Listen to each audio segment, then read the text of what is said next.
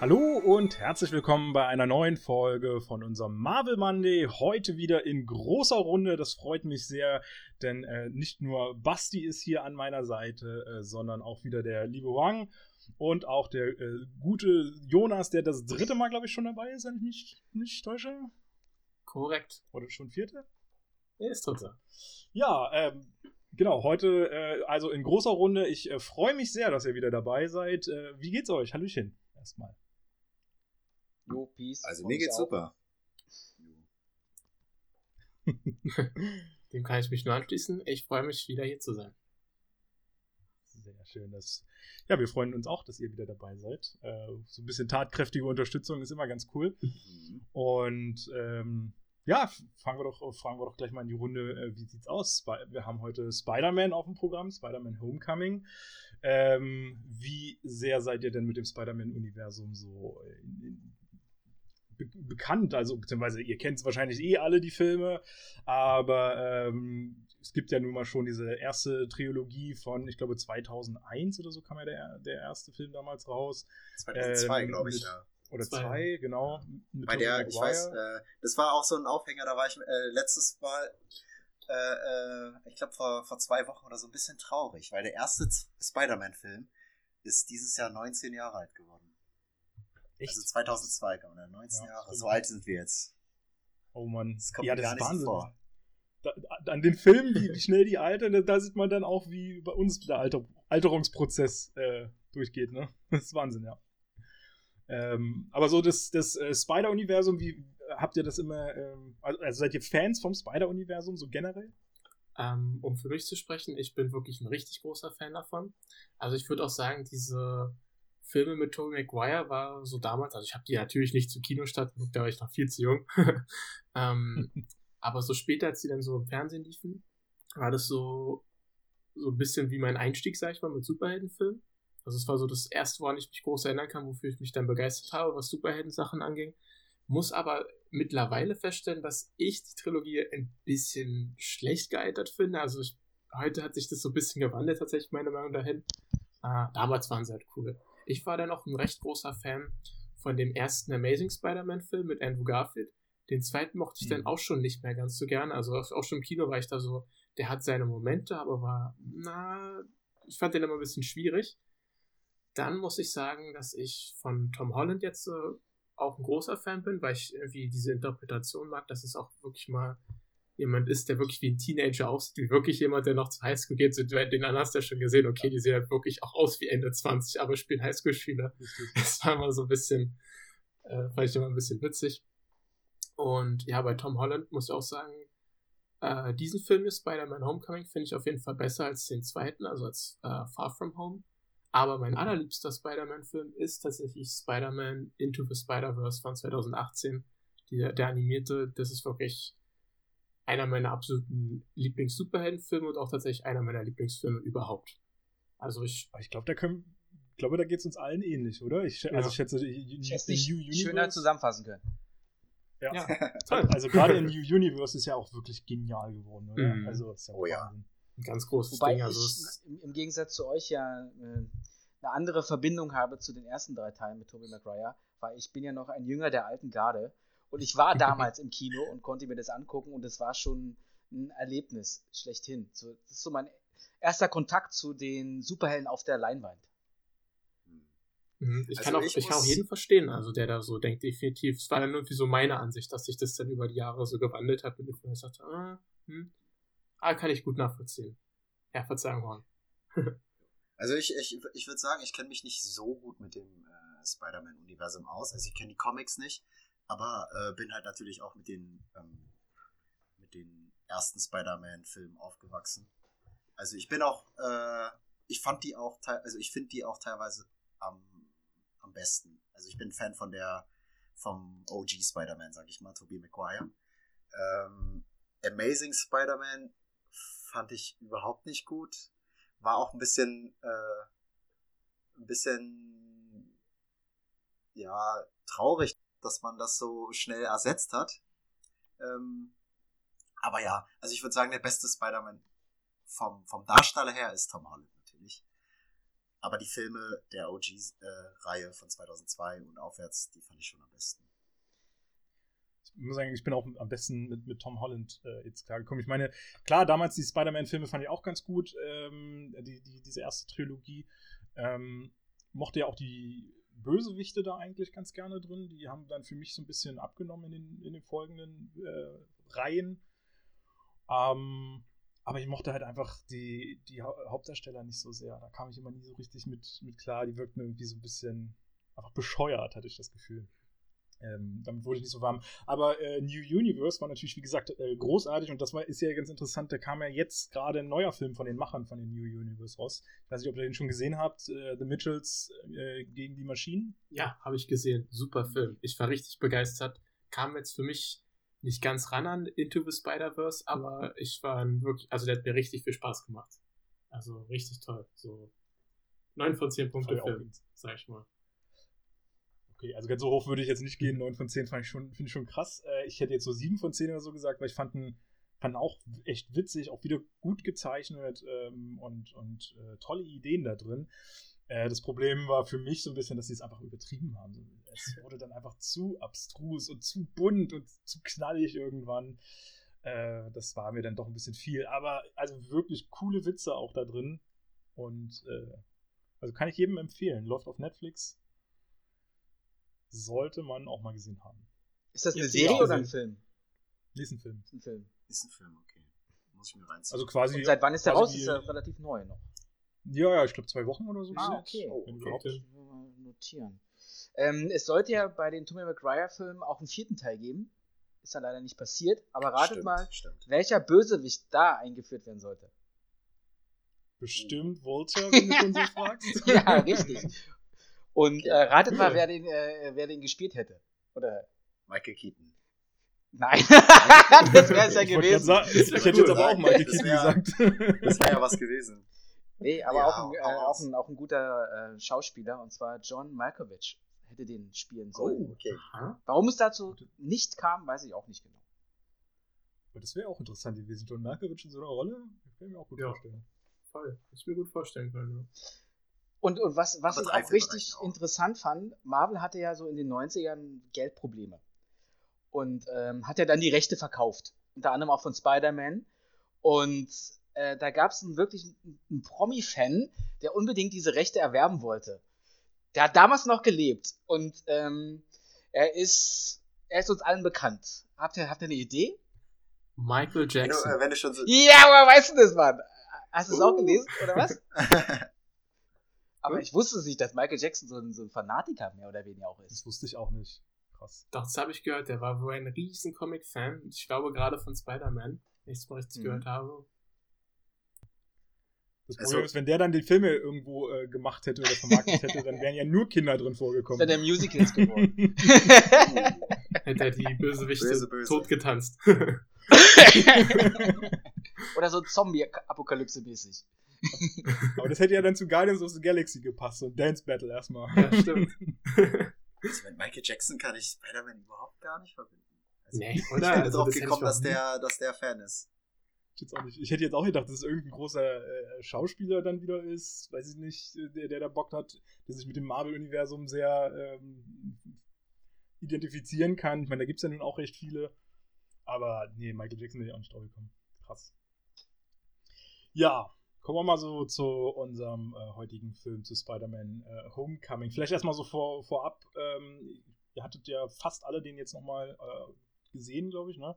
Ähm, wie fandet ihr, oder wie hattet ihr ihn in Erinnerung? Und ähm, habt ihr gehofft irgendwie oder, oder, oder wahrgenommen, dass er sich irgendwie verändert hat in euren Augen? Von der Qualität.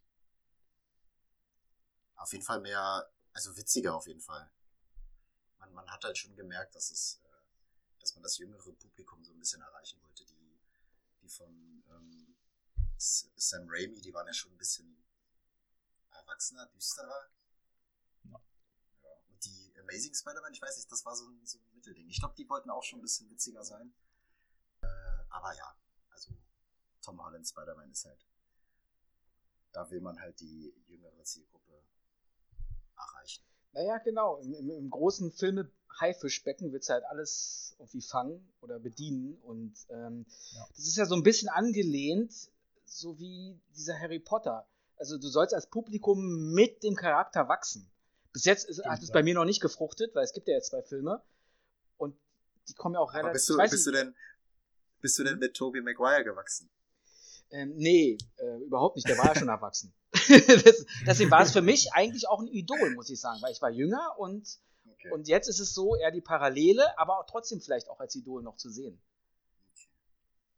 Aber gut, man muss ja auch sagen, äh, also wachsen soll ja letztendlich hauptsächlich die neue Generation wahrscheinlich auch eben die, diejenigen, die jetzt gerade in dem Alter dann äh, von, von ihm waren. Ich glaube, als sie den Film gedreht haben, war ja äh, Tom Holland gerade 19. Ähm, spielte, glaube ich, eine Figur, oder die, die, die Spider-Man-Figur selber sollte 15 dann im Film sein. Und äh, das spricht ja, glaube ich, dann, oder soll mit, äh, da soll ja, glaube ich, diese Generation hauptsächlich äh, mitwachsen. Und das kann ich mir schon gut vorstellen. Die planen das ja nun auch sehr, sehr lang und sehr weit mit ihm.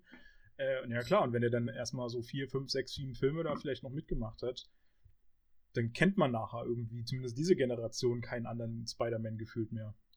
Glaubt ihr, der soll so ein bisschen so aufgebaut werden von Marvel, dass er irgendwann mal der Anführer der Avengers wird?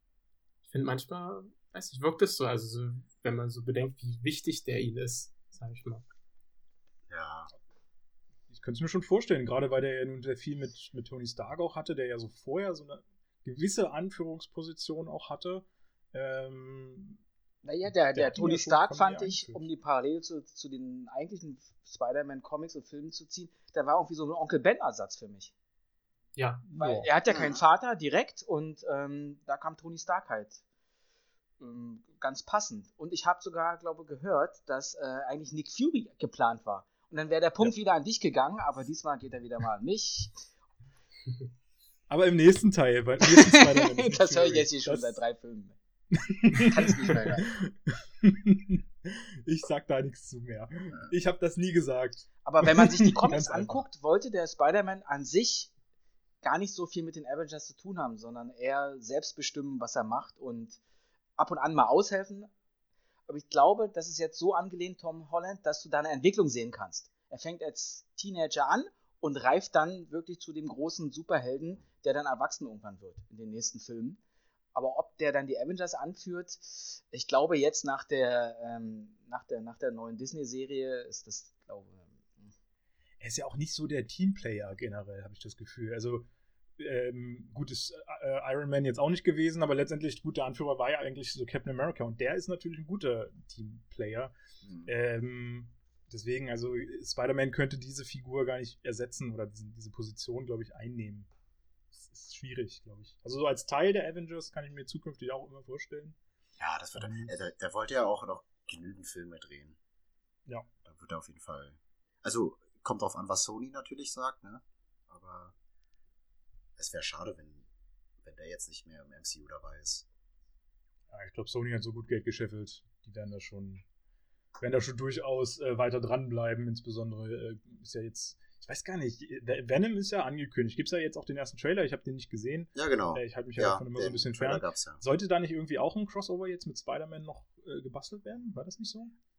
Also der Trailer hat jetzt gar nichts verraten. Ich glaube Was- jetzt beim zweiten Venom nicht, aber, aber wahrscheinlich äh, vielleicht beim äh, nächsten oder übernächsten Spider-Man-Film, dass der da vielleicht eingeführt Ja. wird. In die Geschichte. Das wäre das wär ja ganz cool. Wenn er dann auf die Also, wird Highschool auch das kommt. Marvel-Universum düsterer. so. Hm. Ja, mal schauen. Äh, ja, wir waren gerade schon so ein bisschen äh, mit, mit Kosten und was man da so einspielt und so. Deswegen äh, leite ich doch vielleicht einfach direkt mal kurz dazu über. Ähm, wir haben ein Budget von 175 Millionen äh, dafür gehabt, also wieder so ein bisschen im Mittelmaß.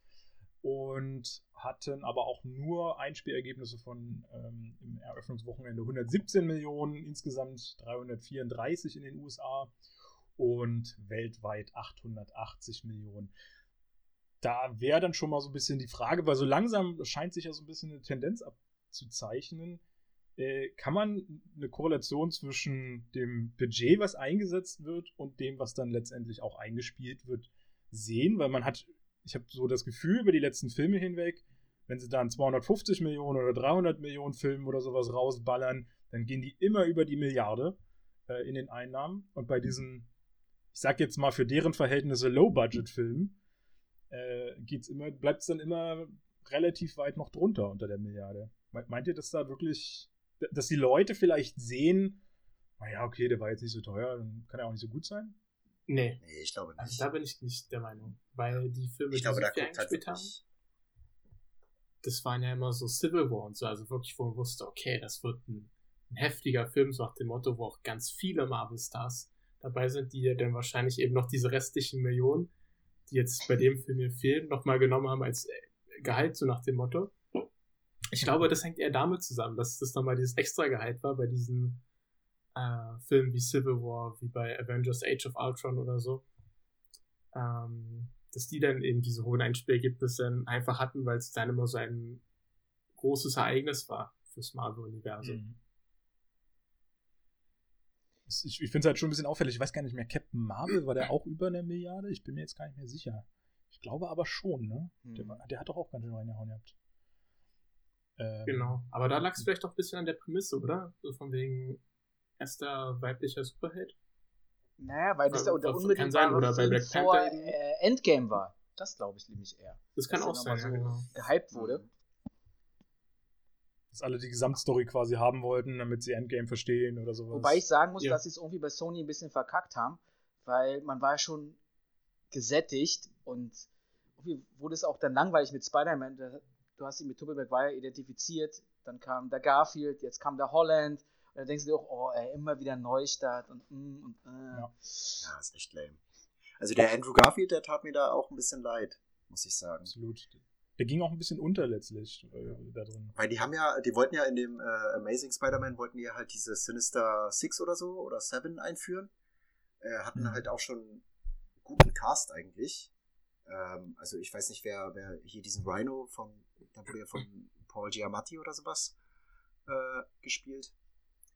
Und der sollte ja wiederkommen. Also und er ist halt auch eigentlich schon, ähm, schon Kaliber, würde ich sagen. Das hat man ja dann komplett verworfen, was ich schon ein bisschen schade fand. Also, ja.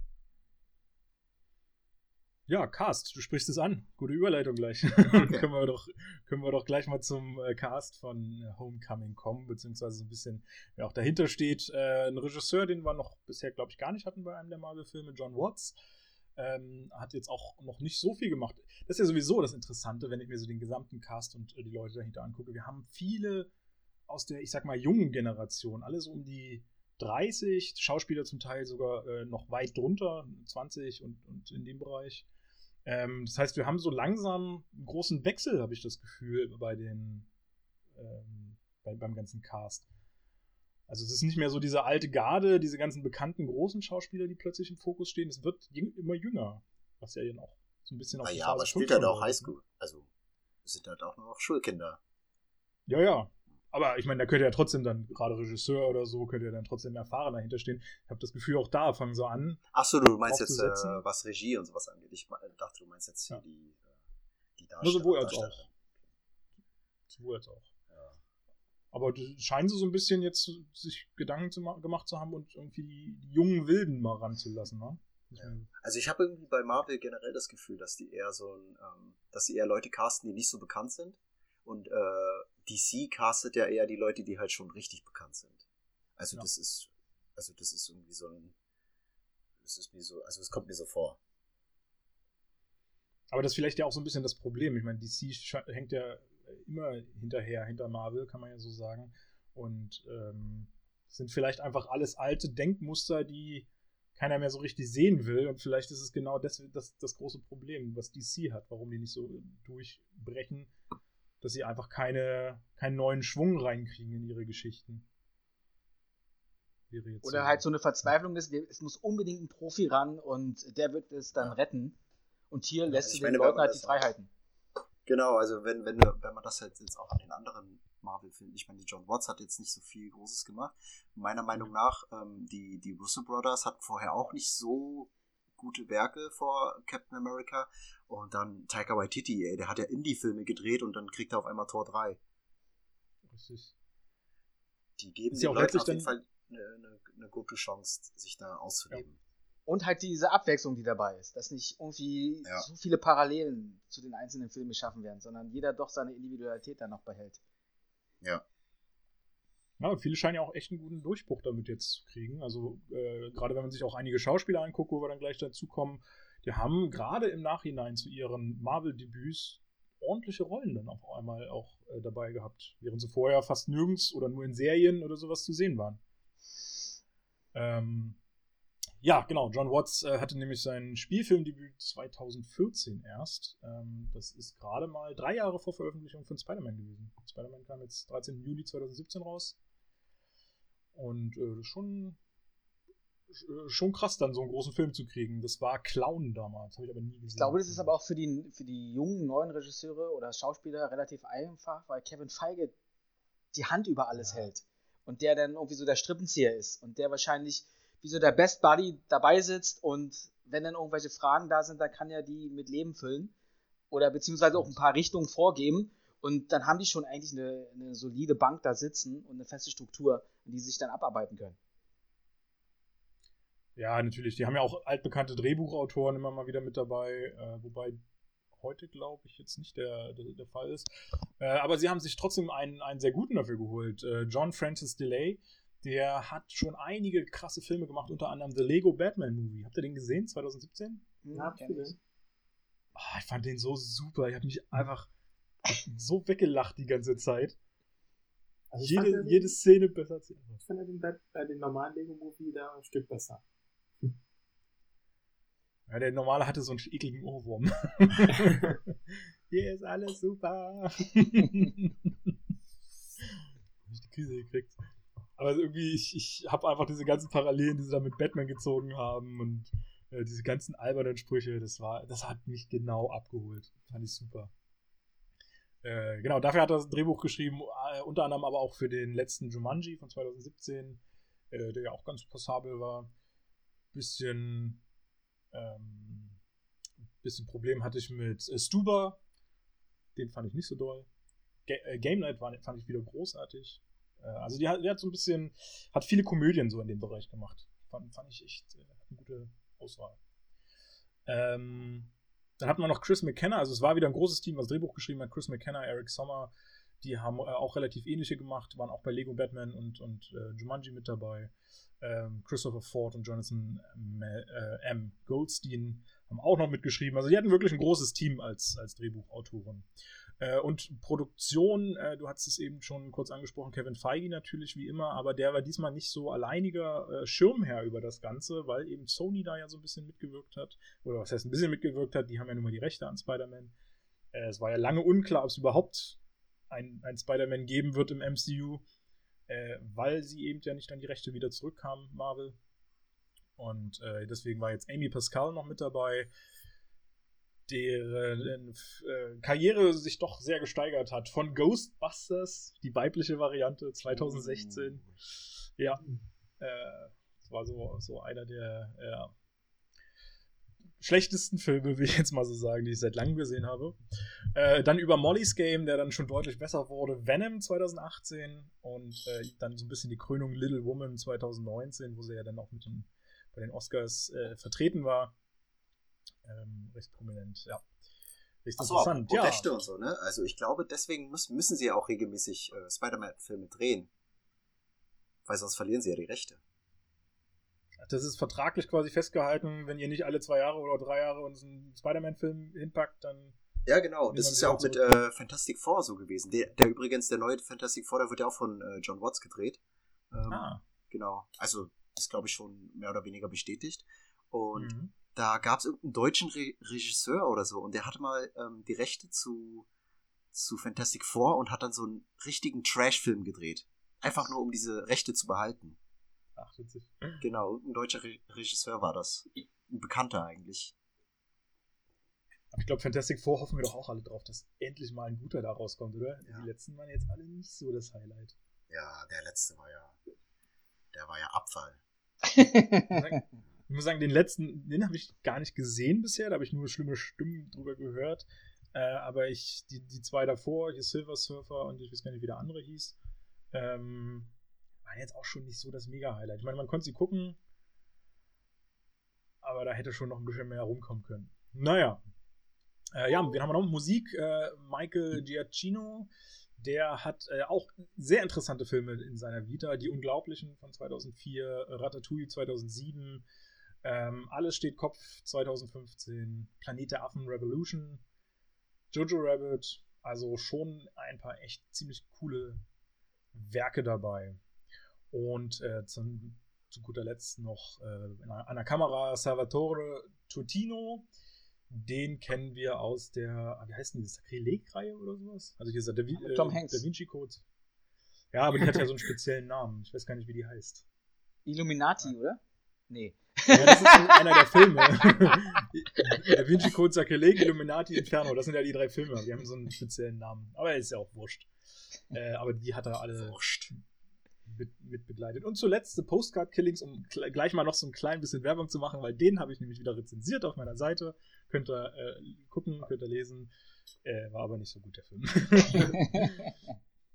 also war, war, Mittelmaß, kann man gucken, muss man. Ist aber nur deine Meinung. Genau. Ist nur meine Meinung. Ich wollte schon sagen, den fandest du nicht so gut. nicht so gut. Und ich vermute auch hier andere. Nein, keine Ahnung. Ja, Schauspieler äh, haben wir natürlich Tom Holland, äh, aber da haben wir schon letztes Mal, glaube ich, so ein bisschen äh, drüber gesprochen. Ähm, gab noch ein paar Alternativmöglichkeiten, wie man ihn hätte besetzen können. Äh, Andrew Garfield war tatsächlich auch hier in, in, im Gespräch. Man hatte überlegt, ob man den auch nochmal nimmt. Äh, Logan Lerman, Daniel Radcliffe fand ich auch ein hm. bisschen. Hm. Puh, ich weiß nicht, ob Daniel da funktioniert hätte. Jetzt äh, ja. mittlerweile ein bisschen zu alt. Ne? Ja. Auf jeden Fall. Und ich glaube aber auch, also wenn ich mir so mich zurückerinnere, wie er als Teenager in, in, in Hogwarts da unterwegs war, kann ich mir den auch nicht als Spider-Man vorstellen. Ja, dann nochmal so ein wow. Franchise, ein großes Übernehmen als Hauptdarsteller ist dann ein bisschen schwierig. Es war dann, glaube ich, noch zu frisch mit Harry Potter, mit dem Abschluss. Ja. Das wäre vielleicht nur so ein Kommerzding gewesen. Um einfach nur einen Namen einzukaufen für die junge Generation. Oder die Generation, die damit äh, aufgewachsen ist. Meiner Meinung nach will er auch immer inzwischen noch extra mehr Indie-Filme drehen und sowas, also eher kleinere mhm. Sachen, um sich ja und auch generell verschiedene Genres, um sich eben davon abzuheben. Ich habe tatsächlich jetzt äh, vor kurzem äh, so, so ein Danny Radcliffe Marathon gemacht. Also ich habe mir echt auf Amazon Prime äh, sehr viele Danny Radcliffe Filme angeschaut. Also ganze Kimbo. Äh, ich finde das Swiss Army Man ganz toll. Swiss Army Man war super. Ja. Swiss also ich meine, hat erstmal so eine abs abstruse Story, wenn man so einfach drüber liest, dann würde man den, glaube ich, generell eigentlich nie anmachen. Aber ich habe hab mich dann irgendwann auch endlich dran getraut und ich fand den auch echt einfach genial gemacht dafür, was er ist. Hm. Und halt auch mal so anders. Das ist ja immer das Problem. Viele Filme sind ja immer alle gleich. Und hier hat man aber wirklich mal eine komplett andere neue Idee irgendwie reingebracht. Und das ist ja irgendwie das, was Filme heutzutage schaffen müssen, damit sie noch gut werden. Aber ich finde das auch gut tatsächlich, dass er wirklich in diesem Indie-Bereich ein bisschen ist. Und du hast äh, angesprochen, ganzer Kimbo kam ja zuletzt, glaube ich, jetzt von ihm raus. Äh, fand ich ja auch eigentlich witzig und super, wie er da Ich fand den so gut. Ich fand den so ja. gut. Weißt du, war halt ein bisschen trashig, aber war, war geil. Imperium habe ich mir noch angeschaut. Da spielt er halt so. Äh, ja, spielt halt, also ist halt ein FBI-Agent, der sich dann halt so in diese äh, Skinhead-Szene, also Neonazi-Szene, ähm, rein infiltriert, um da halt äh, ein paar Einsichten zu kriegen, was da abgeht. Mhm. Ach doch, ich glaube, davon habe ich gehört, ja. Also war jetzt nicht, war, war jetzt, also ich fand den jetzt nicht so klasse, aber war schon, also kann man sich anschauen. Ich fand den, ähm, ich fand auch, ich war auch sehr von der, ähm, ja, ich weiß nicht, ob man das Musik nennen kann, also vom, vom Ton und sowas alles war ich sehr angetan. Das, war, mhm. das hat irgendwie alles sehr Spannung, sehr viel Spannung aufgebaut. Da saß ich halt echt da und dachte mir, oh scheiße, jetzt passiert irgendwas. Äh, ja. Fand ich sehr unterhaltsam. Kann man sich anschauen. Ist auf meine Liste, gucke ich. Ist es auch bei Amazon oder was? Ich glaube ja. Ich glaube, ich habe den bei Amazon geschaut. Auf Amazon. Na dann wird er demnächst mal geguckt. ja, wen haben wir noch? Robert Downey Jr. brauchen wir auch nicht groß ansprechen. Ist natürlich äh, wie fast überall dabei. Ich glaube, der achte Film jetzt mittlerweile, wo er auftaucht. Ähm, ja, da hat er sich aber auch ganz gut vergüten lassen, ne? Kurzen ja. Auftritt. Die, der hat, glaube ich, sowieso seine Rolle fürs Leben damit gefunden und äh, der braucht nie wieder arbeiten mit dem, was der da alles verdient hat. Ich meine, der hat ja auch schon vorher immer große Filme gehabt, aber ich glaube, das ist so seine große Paraderolle nochmal. Hm. Ähm, ja, ansonsten einer meiner absoluten Lieblingsschauspieler, Michael Keaton, äh, den ich immer, immer wieder gerne sehe, der den äh, Vulture hier spielt, also den Bösewicht. Ähm, hatte so erste große Auftritte damals mit Beetlejuice äh, von, von 88. Das war seine erste Hauptrolle, wenn ich mich auch richtig entsinne. Äh, gleich Anschluss 89 Batman. Auch natürlich ikonisch. The Trial of the Chicago Seven, jetzt letztes Jahr bei den Oscars, beziehungsweise, äh, ja doch, kam letztes Jahr, glaube ich, raus, jetzt bei den Oscars gerade äh, vertreten gewesen. Ich weiß gar nicht, hatte der was abgeräumt? Ich glaube, ein, zwei kleine Preise oder so hatte der, glaube ich, auch. Mhm. Nicht täusche. Äh, ansonsten, gerade in den letzten Jahren wieder richtig fette Filme. Dumbo, äh, The Founder, äh, über den hatten wir ja kurz vorher schon mal ein bisschen gesprochen, äh, über die Gründung von McDonalds quasi. Und Spotlight, Birdman, also ordentliche, ordentliche Werke und ich sehe den immer wieder so gerne. Ja, dann haben wir noch Kenneth Choi, der spielt, also den habe ich jetzt mal aufgenommen, der hat einfach nur eine klein, ganz kleine Rolle, ist auch nicht so nennenswert eigentlich. Ja, da haben, außer, da haben aber sehr viele, es haben sehr viele äh, Darsteller und Darstellerinnen kleine Rollen, obwohl die schon etwas bekannter sind. Das stimmt, ja. Bei Kenneth Choi habe ich jetzt mal mit aufgenommen, weil der spielt den Schulleiter Morita. Ähm, taucht eigentlich fast gar nicht im Film auf, ist aber interessant, weil er schon in Captain America mitgespielt hat, als einer von diesem Howling Commanders, diesem, diesem Team von äh, Captain America da, aus dem, aus dem ersten Film. Ähm, und da hat er quasi seinen Urgroßvater gespielt. Also auch, der, der hieß Jim Moria, äh, Morita und das ist quasi der Urgroßvater von der Figur, wie man jetzt in Spider-Man kriegen. Aber das finde ich ganz cool gemacht. Das war auch witzig irgendwie. Man weiß eigentlich ein cooles Easter Egg. Ähm, und ist eigentlich auch ein bekannter Schauspieler mittlerweile. Bumblebee hat er mit ihm auch Suicide Squad, Wolf of Wall Street, einige ordentliche Werke mittlerweile. Ansonsten haben wir noch äh, Jacob äh, Batalon. Ich hoffe, dass es so ausgesprochen wird. Ned Le äh, der spielt in Ned Leeds, den Sidekick von äh, Spider-Man, äh, der auf Hawaii geboren ist. Ist natürlich auch ein cooler Geburtsort, glaube ich. Mhm. Ja. Hawaii würde ich auch gerne mal irgendwann hin. Ähm, hat jetzt aber noch nicht so große Filme, vieles Unbedeutendes. 2016 hat er erst seinen ersten Film gemacht. Ich glaube, der wollte eigentlich erst in die Musikbranche oder sowas einsteigen und hat sich dann aber für Schauspiel entschieden, naja, dann doch. Äh, dann haben wir noch ähm, Marisa Tomei, die die Tante May spielt, Oscar-Gewinnerin, ich glaube in den 90ern irgendwann, ich weiß jetzt gar nicht mehr welcher Film. Äh, hat aber auch viele andere. Der Mandant, den kennt er bestimmt mit ähm, Matthew McConaughey. Nie gesehen. Nee, ich auch nicht. Was? Boah, ich liebe diese Juristikdramen. Das ist einfach. Boah, da, da komme ich nicht ran irgendwie. Boah, die könnte ich hoch und runter gucken. Ein, einer besser als der andere. Und äh, also ich kann ihn nur sehr empfehlen. Ich mag den sehr. Äh, ansonsten The Ides of March, äh, Tage des Verrats von 2011, The Big Short, auch wieder äh, The First Purge. Ähm, jetzt vielleicht ein, fällt ein bisschen aus der Rolle, so ein bisschen aus der, aus der Reihe. Und zuletzt The King of Staten Island, den habe ich leider noch nicht gesehen, hat aber auch echt gute äh, Bewertungen bekommen. Beziehungsweise ich habe viel Gutes gehört über den. Ich habe den gesehen. Kennt ihr den? Oh, ich fand ihn gut. Also der hat mir gut gefallen. Er ist manchmal etwas lang. Also man, man merkt schon teilweise, also er geht ja glaube ich zweieinhalb Stunden, man merkt es. Mhm. Zwischendurch mal aber insgesamt wirklich sehr stark. Es gibt wirklich witzige Momente, sehr dramatische, auch traurige Momente. Und was ja auch sehr interessant ist, der Hauptdarsteller dort, äh, Pete Davidson, ist ja eigentlich ein Comedian. Und es ist quasi halt eine halb autobiografische Geschichte. Es geht wirklich um sein Leben eigentlich bisher. Er spielt zwar eine fiktive Rolle, ähm, aber es ist sehr viel von seinem Leben wohl ähm, daraus entnommen, von seinem echten. Und es geht ja auch so viel ah, ums Tätowieren und so, und das fand ich ganz cool. Man sieht auch da die ganze Zeit seine echten Tattoos, weil er ist ja wirklich von oben bis unten zu tätowiert, der Typ. Mhm. mhm. Er sagt selber, glaube ich, das war für manchmal so eine Art Therapiesitzung. Also er meinte, fand ich mal ganz witzig, er hat mal gesagt, ja, ähm, er, fand, er, ihm hat das irgendwie immer geholfen oder so gut getan. Und jetzt, wo er jetzt mehr in die Schauspielbranche reinrückt, weil er ist ja davor eigentlich eher durch hier Saturday Night Live, diese Comedy-Sendung bekannt geworden, hat er jetzt wohl ja. gesagt, ich weiß zwar nicht, ob der das wirklich durchziehen wird, aber der will sich jetzt alle seine Tattoos entfernen lassen. Weil sonst Echt, immer ja? überschminkt werden soll, ne? Und er meinte, er hat wirklich keinen Bock mehr drauf auf diesen Prozess. Schön. Für so Rollen, dann meinte er immer, jetzt zieht er, jetzt will er das durchziehen, aber ob der es wirklich schafft, also das weiß ich nicht. Also, dann hätte er, glaube ich, über 100 Stück. Alter Schöner, meine. Darf nur nicht bei Baywatch mitspielen. ja. Aber bei Mandant, wenn die immer Anzüge anhaben oder so, dann kann man es ja schon kaschieren. Da geht's ja. nee, aber im Großen und Ganzen äh, ja, ich glaub, Film. Wollte ich mal sagen. Den glaube ich auch gerade auf Amazon Prime zu streamen. Mhm. Wenn ich mich nicht täusche. Also ich glaube, ich habe den da letztens gesehen, also will ich auf jeden Fall. Ich glaube, das ist sogar eine, äh, eine Prime-Produktion, ähm, glaube ich. Bin Stimmt, nicht ganz ja, sicher, aber. Ja. Der King of Staten Island, ja. Ja, der hat ja, der, der ist ja New Yorker, der hat ja ähm, seinen Vater durch äh, bei, beim 9-11 verloren. Der war ja da drin. Ah, genau, genau, genau. Aber der macht halt, also er ist ja Comedian und der macht halt auch immer Witze drüber.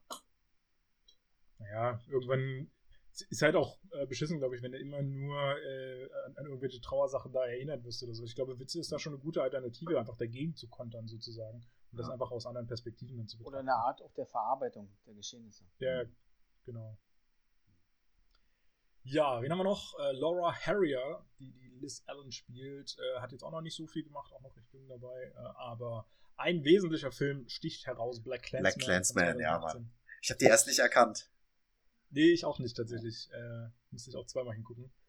Aber war auch ein super Film, fand ich. Alter, der war so lustig. Adam Driver, ne? Als ja. in der Hauptrolle. Großartig. Und hier den David Washington, der Sohn ja. vom, vom, vom Denzel.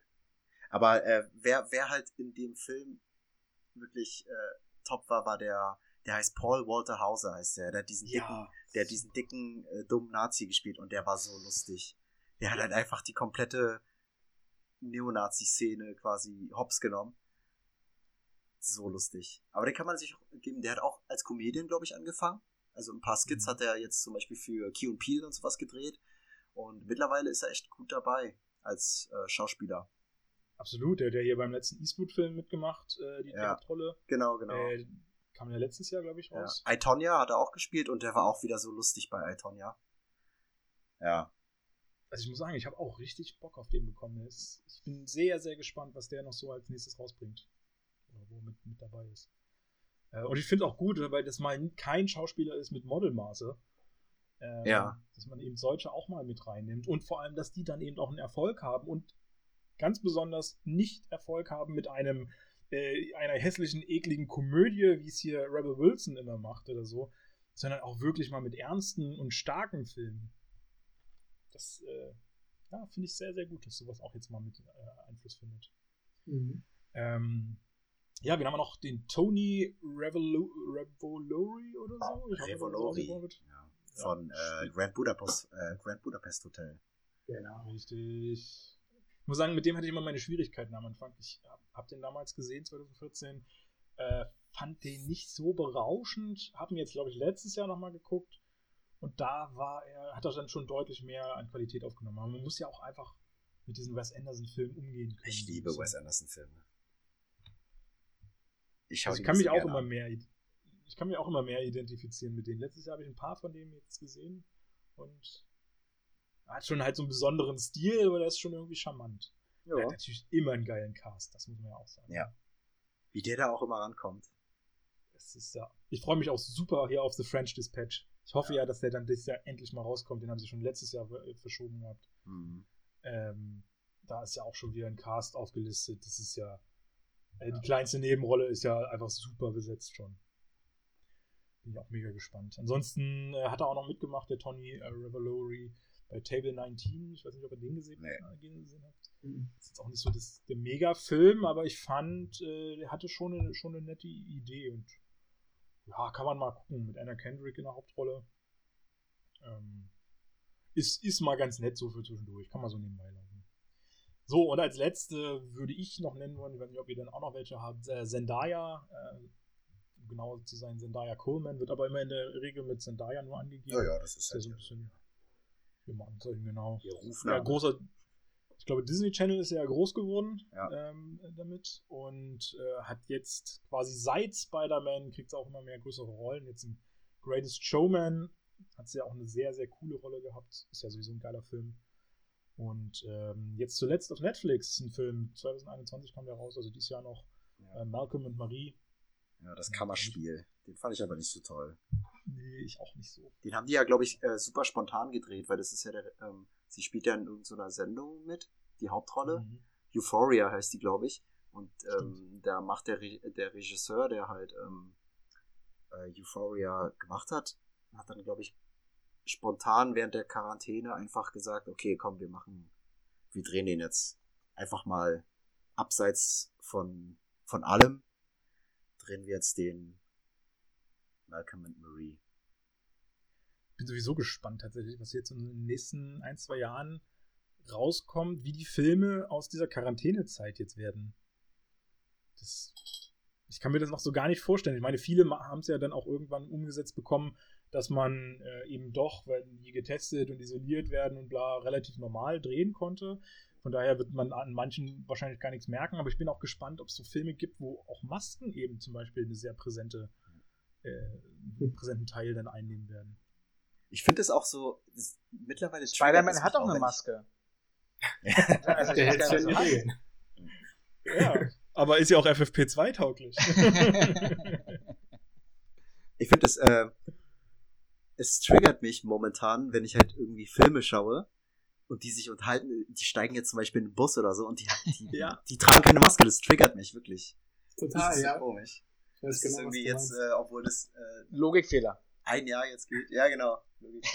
äh, das, ich kann das auch, ähm, ich glaube, das ist auch immer ein guter Hinweis dafür, bei Interviews, ob die aktuell sind oder nicht. Das stimmt, ja. Da keine Maske tragen und dann auf einem Meter da oder 30 Zentimeter alle auf einer Couch sitzen und denke ich mir so, das haben die doch bestimmt letztes Jahr schon gedreht. Oder es sind corona Weil es immer schwierig ist. Also, Ja, genau, oder Corona-Leugner. das gibt's auch. Alle Und dann gibt es aber mittlerweile auch wirklich viele Shows, wo sie wirklich dann sagen, okay, ihr seid getestet und bla, vielleicht seid ihr sogar schon geimpft. Dann drehen wir einfach. Ähm, ohne irgendwelche Ja. Masken oder so. Und das finde ich aber Geht auch immer beim ein bisschen Fußball auch. schwierig. Dann, Ah, ich glaube, nee, ich glaube, das machen die nicht. Ich glaube, da sind die schon. Der, der, der Tom Cruise ist ja da richtig ausgerastet. Falls ihr das gehört habt, diese Sprachnachricht. Mhm. Der hat ja ähm, Mission Impossible gedreht und der, es gibt Mhm. eine äh, Sprachnachricht oder so halt eine Tonaufnahme, wo er halt komplett ausrastet und sein ganzes Team wirklich zusammenscheißt, weil, Hm. weil die sich halt nicht an die ähm, Corona-Maßnahmen gehalten haben und er hat halt Schiss, dass, äh, dass da jetzt irgendwelche kommen und das dann halt canceln. Kostet Mhm. ja auch alles Geld und so. Also der ist da richtig ausgetickt. Ja, sehr vorbildlich auf jeden Fall. Aber ich meine, ich, ich sehe das immer, ich folge ja Steven Gätchen zum Beispiel, äh, der moderiert ja nur diese ganzen ProSieben Sat1-Shows da irgendwie alles mittlerweile. Und äh, das wirkt jetzt nicht so, wenn er so seine Videos online stellt, als ob die da wirklich noch mit Masken arbeiten oder so. Hm. Ich glaube, ich glaube, die setzen halt wirklich alle viel auf Tests und dann ist denen das auch egal. Und ich weiß nicht, LOL zum Beispiel war ja auch komplett ohne Masken. Ich weiß nicht, ob die das vorher gedreht haben. Ich habe das Gefühl, dass die das erst jetzt äh, während der ganzen Quarantänezeit reingeholt haben. Naja, also ich glaube, wenn man halt einen Film dreht, lässt es halt sich halt nicht vermeiden. Also setzt man halt nur auf Ja. Tests. Aber ich meine, bei, wenn, wenn es sich, glaube ich, vermeiden lässt, dann müssen die das vermutlich umsetzen. Ein Beispiel ist ja jetzt zum Beispiel das äh, DFB-Pokalfinale, wo die halt, also du spielst halt ohne Maske und dann bei der Siegerehrung sind dann halt die äh, Schiedsrichter, die ja auch gekürt werden oder geehrt werden, sind dann halt mit Maske da hochgelaufen, wo du dir denkst, okay, ist eigentlich so, Das ist albern, ja. ja, albern, aber Vorbildfunktion vielleicht in dem Moment. ja. Ja, aber das haben die halt beim Fußball, finde ich, schon viel früher verkackt mit der Vorbildfunktion. Oh ja. Und das finde ich halt bei den Shows ja auch so ein bisschen sch äh, schwierig, dass man dann eben diese, dass man da nicht anfängt und sagt, okay, wir machen einfach auf die Masken, weil ich meine, durch die Mikros hörst du es ja trotzdem in der Regel alles einwandfrei. Ähm, und, und dann eben da einfach seine Vorbildfunktion auch mal äh, ein bisschen mehr wahrnimmt. Kam mir ein bisschen zu kurz so in den letzten Jahren, aber gut. Ja, das war so, was ich zum Cast sagen wollte. Ich weiß nicht, ob ihr noch wen ergänzen wollt, den ich jetzt vergessen habe vielleicht. Von meiner Nö. Seite aus nicht. Machen wir alle. Sehr schön. Ja. Und dann würde ich sagen, äh, fangen wir so ein bisschen, gehen wir mal so ein bisschen in den, in den Film rein. Ähm, Basti hat schon gesagt, er hat eine, eine Vorbereitung noch getroffen zum Inhalt des Films. Das, äh, das, das mache ich ich, aber ich hätte ja heute drauf verzichtet, Das, aber das mache ich nicht, weil du hast es letzten, beim letzten Podcast, ich weiß nicht, wem es aufgefallen ist, ähm, er hat es nicht angesprochen. Ich war vorbereitet und seitdem bin ich einfach nur bepisst. Ich mache das nicht mehr. ja, Ich mache das nicht mehr. es, Das, es tut mir sehr leid. das sehe ich gar nicht mehr ein. Ist hiermit Müssen wir einfach davon ausgehen, dass Vor allem kriegst du ja auch kein Geld mehr dafür, ne? Also, Nee, du hast ja das nie kommt ja noch oben dran. Ich will auch gar kein Ja. Geld. Dieses dreckige Geld will ich einfach nicht. Geheuchelt. Tja. Dann hast du Pech, dann kassiere ich eben alles alleine ein. Aber du kannst ja heute mal eine Inhaltsangabe machen. Ja, es geht um Spider-Man. Grandios. ich glaube, mehr brauchen wir nicht. Wir haben genug über Spider-Man schon vorher gehabt. Ähm, aber Inhaltsangabe ist eigentlich ein interessantes Ding, weil da- das können wir ja schon mal mit eröffnen. Ähm, wie fandet ihr das, dass wir nicht dieses typische, wie man es von Spider-Man kennt, äh, dieses, dieses ganze Intro äh, bekommen? Also sprich, äh, dass er von einer Spinne gebissen wird und wie seine Fähigkeiten sich entwickeln, dass wir dieses ganze äh, Onkel-Tante-Thema äh, und sowas alles nicht mit drin haben. Hat euch das gestört, dass wir da ni- nicht mal einen Ansatz oder kaum einen Ansatz bekommen haben, äh, wo wir erfahren, wie er zu seinen Kräften kommt, sondern er einfach da ist sozusagen? Nee, finde ich gut. Man hat viel Plot weggenommen. Also, passt schon. Also, durch die anderen Filme weiß halt jeder, wie das zustande gekommen ist. Und der, der, der, der Amazing Spider-Man lag jetzt auch nicht so lange zurück, dass das junge Publikum das nicht hätte wissen können oder so. Also, es, äh, für mich war das in Ordnung. Für mich war es nur spannend zu erfahren, ähm, wie er zu Spider-Man geworden ist. Und die sagen dir ja explizit im Film, dass er von einer Spinne gebissen wurde. Ja. Das hat Was mir ich auch immer- ausgereicht. Was mir auch immer, äh, worauf auch äh, ich auch immer achte, ist, ob, ähm, ob diese Spinnnetze, die er schießt, ob die aus seiner Hand rauskommen Ja, oder ob das halt so, stimmt. ein, so eine Maschine macht. Ich finde, äh, ich mag das ja eigentlich nicht, wenn das, wenn, wenn es eine Apparatur dafür gibt. Ich Richtig. glaube, da, Wobei das ja jetzt wieder mit dem Anzug alten- zusammen und Tony Stark wunderbar Ja, passt, genau. finde ich, diese technische Variante. ja, Wobei ich mir auch unsicher bin, wie das jetzt ist, weil ich meine, er wurde von der Spinne gebissen, es wurde ja auch äh, schon bestätigt, dass er diese Spinnensinne und sowas ja alles besitzt. Und äh, man hat es ja auch irgendwie, ich glaube im letzten Teil war das ja, wo er äh, erzählt hatte, dass er diese speziellen Augen ja braucht, weil äh, er sonst irgendwie mit, mit dem Gucken da nicht so ganz hinkommt, weil seine Sinne einfach ein bisschen schärfer sind und bla. Ähm, und das ist jetzt so ein bisschen, finde ich so ein bisschen, bisschen übereinander gemixt, das Ganze, ob das jetzt alles so ein bisschen von seinen Kräften kommt und was von seinem Anzug kommt. Und das fand ich so ein bisschen, bisschen schade. Man, man mhm. kann nicht so richtig zuordnen, was, was kommt jetzt von ihm und was kommt nicht von ihm. ja, stimmt, da hast du recht, da, darüber habe ich auch noch nicht so ganz nachgedacht. Aber vielleicht entwickelt Also sich das ja- ja noch im Laufe der Zeit. Wobei ich finde, sein Anzug übernimmt ja eigentlich alles mittlerweile. Auch im nächsten Film, der Ja, wird ja genau, immer stärker. ja. Ja. Ist ja wie beim Iron das Man ist Anzug. KI Von Film so. zu Film wird der auch stärker. In seinen Fähigkeiten. Eben. Ja, ja gerade weil er ja auch so ein technischer Nerd ist, bastelt er ja selber noch daran. Ähm, ist halt die Frage, so eine Sachen wie an der Wand laufen und sowas, kann er das halt durch den Anzug oder kann er das äh, durch seine, seine Sinne äh, oder seine Qualitäten? Was war jetzt eigentlich die KI, welche, welche KI war das jetzt eigentlich bei Spider-Man? Ist es Friday oder Karen? Karen, ne? Karen, Ja. okay. Friday hat ja Iron Man drin. Okay. Ich verwechsel Das-. Aber ja, genau. Das hatte ich ja, glaube ich, im, äh, beim letzten Podcast, als ich dabei war, angesprochen. Das ist ja die, die Karen ist ja die Frau von, also ist ja, äh, wird ja von Jennifer Connelly gesprochen und es ist ja die Frau von Paul Bettany. Also das haben sie Genau. gut, haben sie gut verknüpft, sag ich mal. Genau, mal gucken, wann sie auftaucht als Person dann auch. Ja, genau. ähm, ja, eine interessante Frage fand ich oder, oder finde ich äh, mal zu beleuchten, wie ist das eigentlich mit Keaton? Wir kriegen ihn ja quasi als am Anfang schon vorgestellt äh, als eigentlich rechtschaffenden Bürger, der ja so eine, so eine Baufirma oder sowas quasi hat und ja dafür sorgen soll, dass dieses ganze Zeug von den Avengers aus, aus dem ersten Teil, diese ganzen Alien-Schrott da, äh, abgebaut, abtransportiert wird und so eine Sachen. Also eigentlich ja ein sehr ordentlicher Typ mit seinem eigenen kleinen Laden. Und ich muss sagen, ich fand das natürlich schon ziemlich krass, wie dann auf einmal die Regierung da äh, oder eine gewisse Instanz der Regierung einfach reinplatzt. Das ist ja die Damage Control gewesen. Ne? Ähm, weiß ich jetzt gar nicht. Wissen wir überhaupt schon was über die Damage Control? Haben wir davon vorher schon mal was gehabt? Nee, nee. nee, die wurde ja in dem Film erst eingeführt. Auch durch Iron Man. Stimmt, ja, genau, die kam ja durch Iron Man, ja. Ähm, und ich finde das schon krass, dass die Regierung sich da einfach hinstellt und sagt, hm, hier, du hast damit jetzt nichts mehr zu tun, verlierst deine Aufträge komplett. Offenbar gibt es ja auch keine Ausgleichszahlung, so wie es äh, sein sollte vielleicht in dem Fall.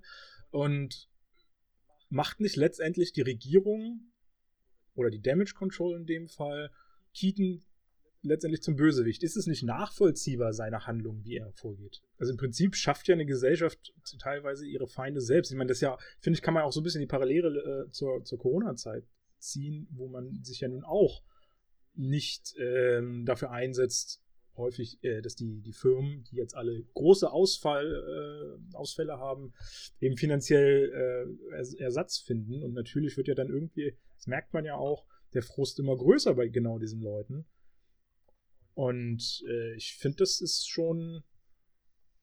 Ich finde das ein interessantes Element, mal einen Bösewicht so zu erschaffen. Insbesondere, weil sonst im Spider-Universum alle Bösewichte ja äh, irgendwie durch irgendwelche äh, Unfälle entstanden sind. Also wenn man es äh, hier angucken, Doc Ock zum Beispiel oder Sandman oder so, das waren ja alles, spielen jetzt nicht in diesem MCU mit, sind in den anderen Spider-Man-Filmen drin, sind aber ja alles letztendlich Wissenschaftsprojekte oder auch Wissenschaftsunfälle gewesen, während das ja so einer der ist, der quasi zum Bösewicht dahingetrieben wird. Ganz normaler Dude. Naja, das ist Anführungsstrichen. Da müssen wir, mal, müssen wir auf dem Teppich bleiben. Nur weil ich meinen Job und meine Firma, auch wenn es arschig war, verliere, muss ich nicht gleich zum so böse, super Bösewicht werden und mich mhm. an der ganzen Welt retten und dann auf illegalen Wege mein Geld verdienen. Aber ist er ein Bö super Bösewicht? Das ist er ja auch nicht, weil letztendlich das Einzige, was er ja macht, er nutzt ja diese ganze Technik, gut, er raubt die natürlich dann aus und äh, funktioniert die natürlich zu Waffen um. Also er ist ja letztendlich nur der Ver Waffenverkäufer sozusagen. Ist er deswegen der Bösewicht? Naja, weil er sich ja selber so einen äh, Fluganzug da zusammenbastelt und mit dem er dann auch ähm, die Verbrechen begeht. Weil nur er kommt ja, kommt ja ran an ähm, diese, diese Waffentransporte, die da stattfinden.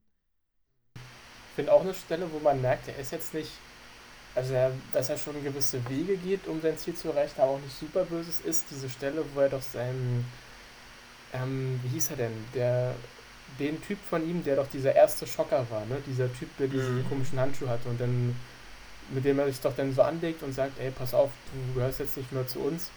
Der dann sagt, pass, pass mal lieber auf, ähm, mit dem, was ich hier weiß, willst du mich gar nicht draußen, draußen rumlaufen haben.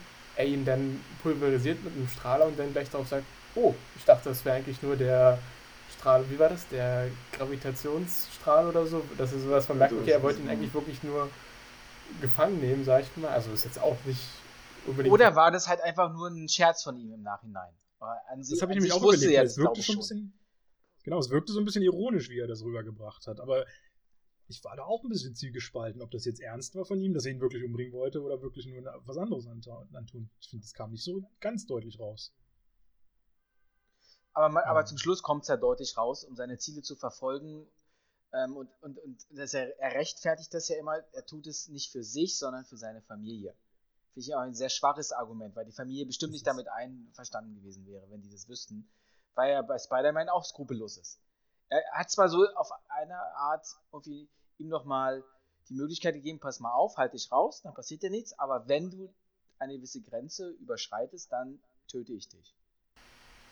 Das finde ich zum Beispiel auch eine richtig starke Szene, die im Auto. Ich, ich fand die immer ja, richtig ja. cool. Kann ich absolut beipflichten, gerade weil das irgendwie, das zeigt, finde ich, bis zum Schluss, dass er irgendwie auch eine gewisse Menschlichkeit in sich hat. Und für ihn ja die Familie auch einen gewissen Wert nun mal auch, auch hat. Äh, dass er das sogar so akzeptieren würde, dass eigentlich sein Erzfeind in diesem Moment ähm, mit, seiner äh, mit seiner Tochter ausgeht. Das ist, äh, Finde ich, find ich schon stark. Apropos die Szene mit der Tochter, ähm, wie steht ihr zu der Szene, als er dann bei Alice klingelt und er dann die Tür aufmacht?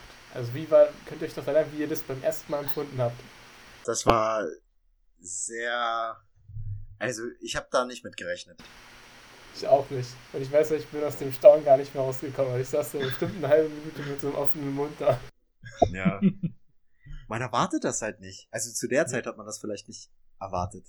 Und das ist ja auch gar nicht so lange her. Das stimmt. Aber ich war auch sehr, sehr überrascht und ich fand's, ja. fand's echt gut gelöst, das Ganze. Weil das einfach so viele Konflikte dann wieder auch, also gerade innere Konflikte eben ja auch in äh, Tom Holland ähm, oder Tom Hollands Figur eröffnet, die man einfach echt nachvollziehen kann. was, wie, wie agiert man, was macht man, wenn man auf einmal sein Bösewicht, äh, sein, sein mega Bösewicht da entgegensteht und das ausgerechnet der Vater von der Angehimmelten ist. Naja, nicht nur deswegen, halt auch weil, äh, weil sie ja äh, eine Afroamerik, also weil sie ja einen afroamerikanischen Hintergrund hat und äh, auf einmal ist da Michael Keaton, der Daddy.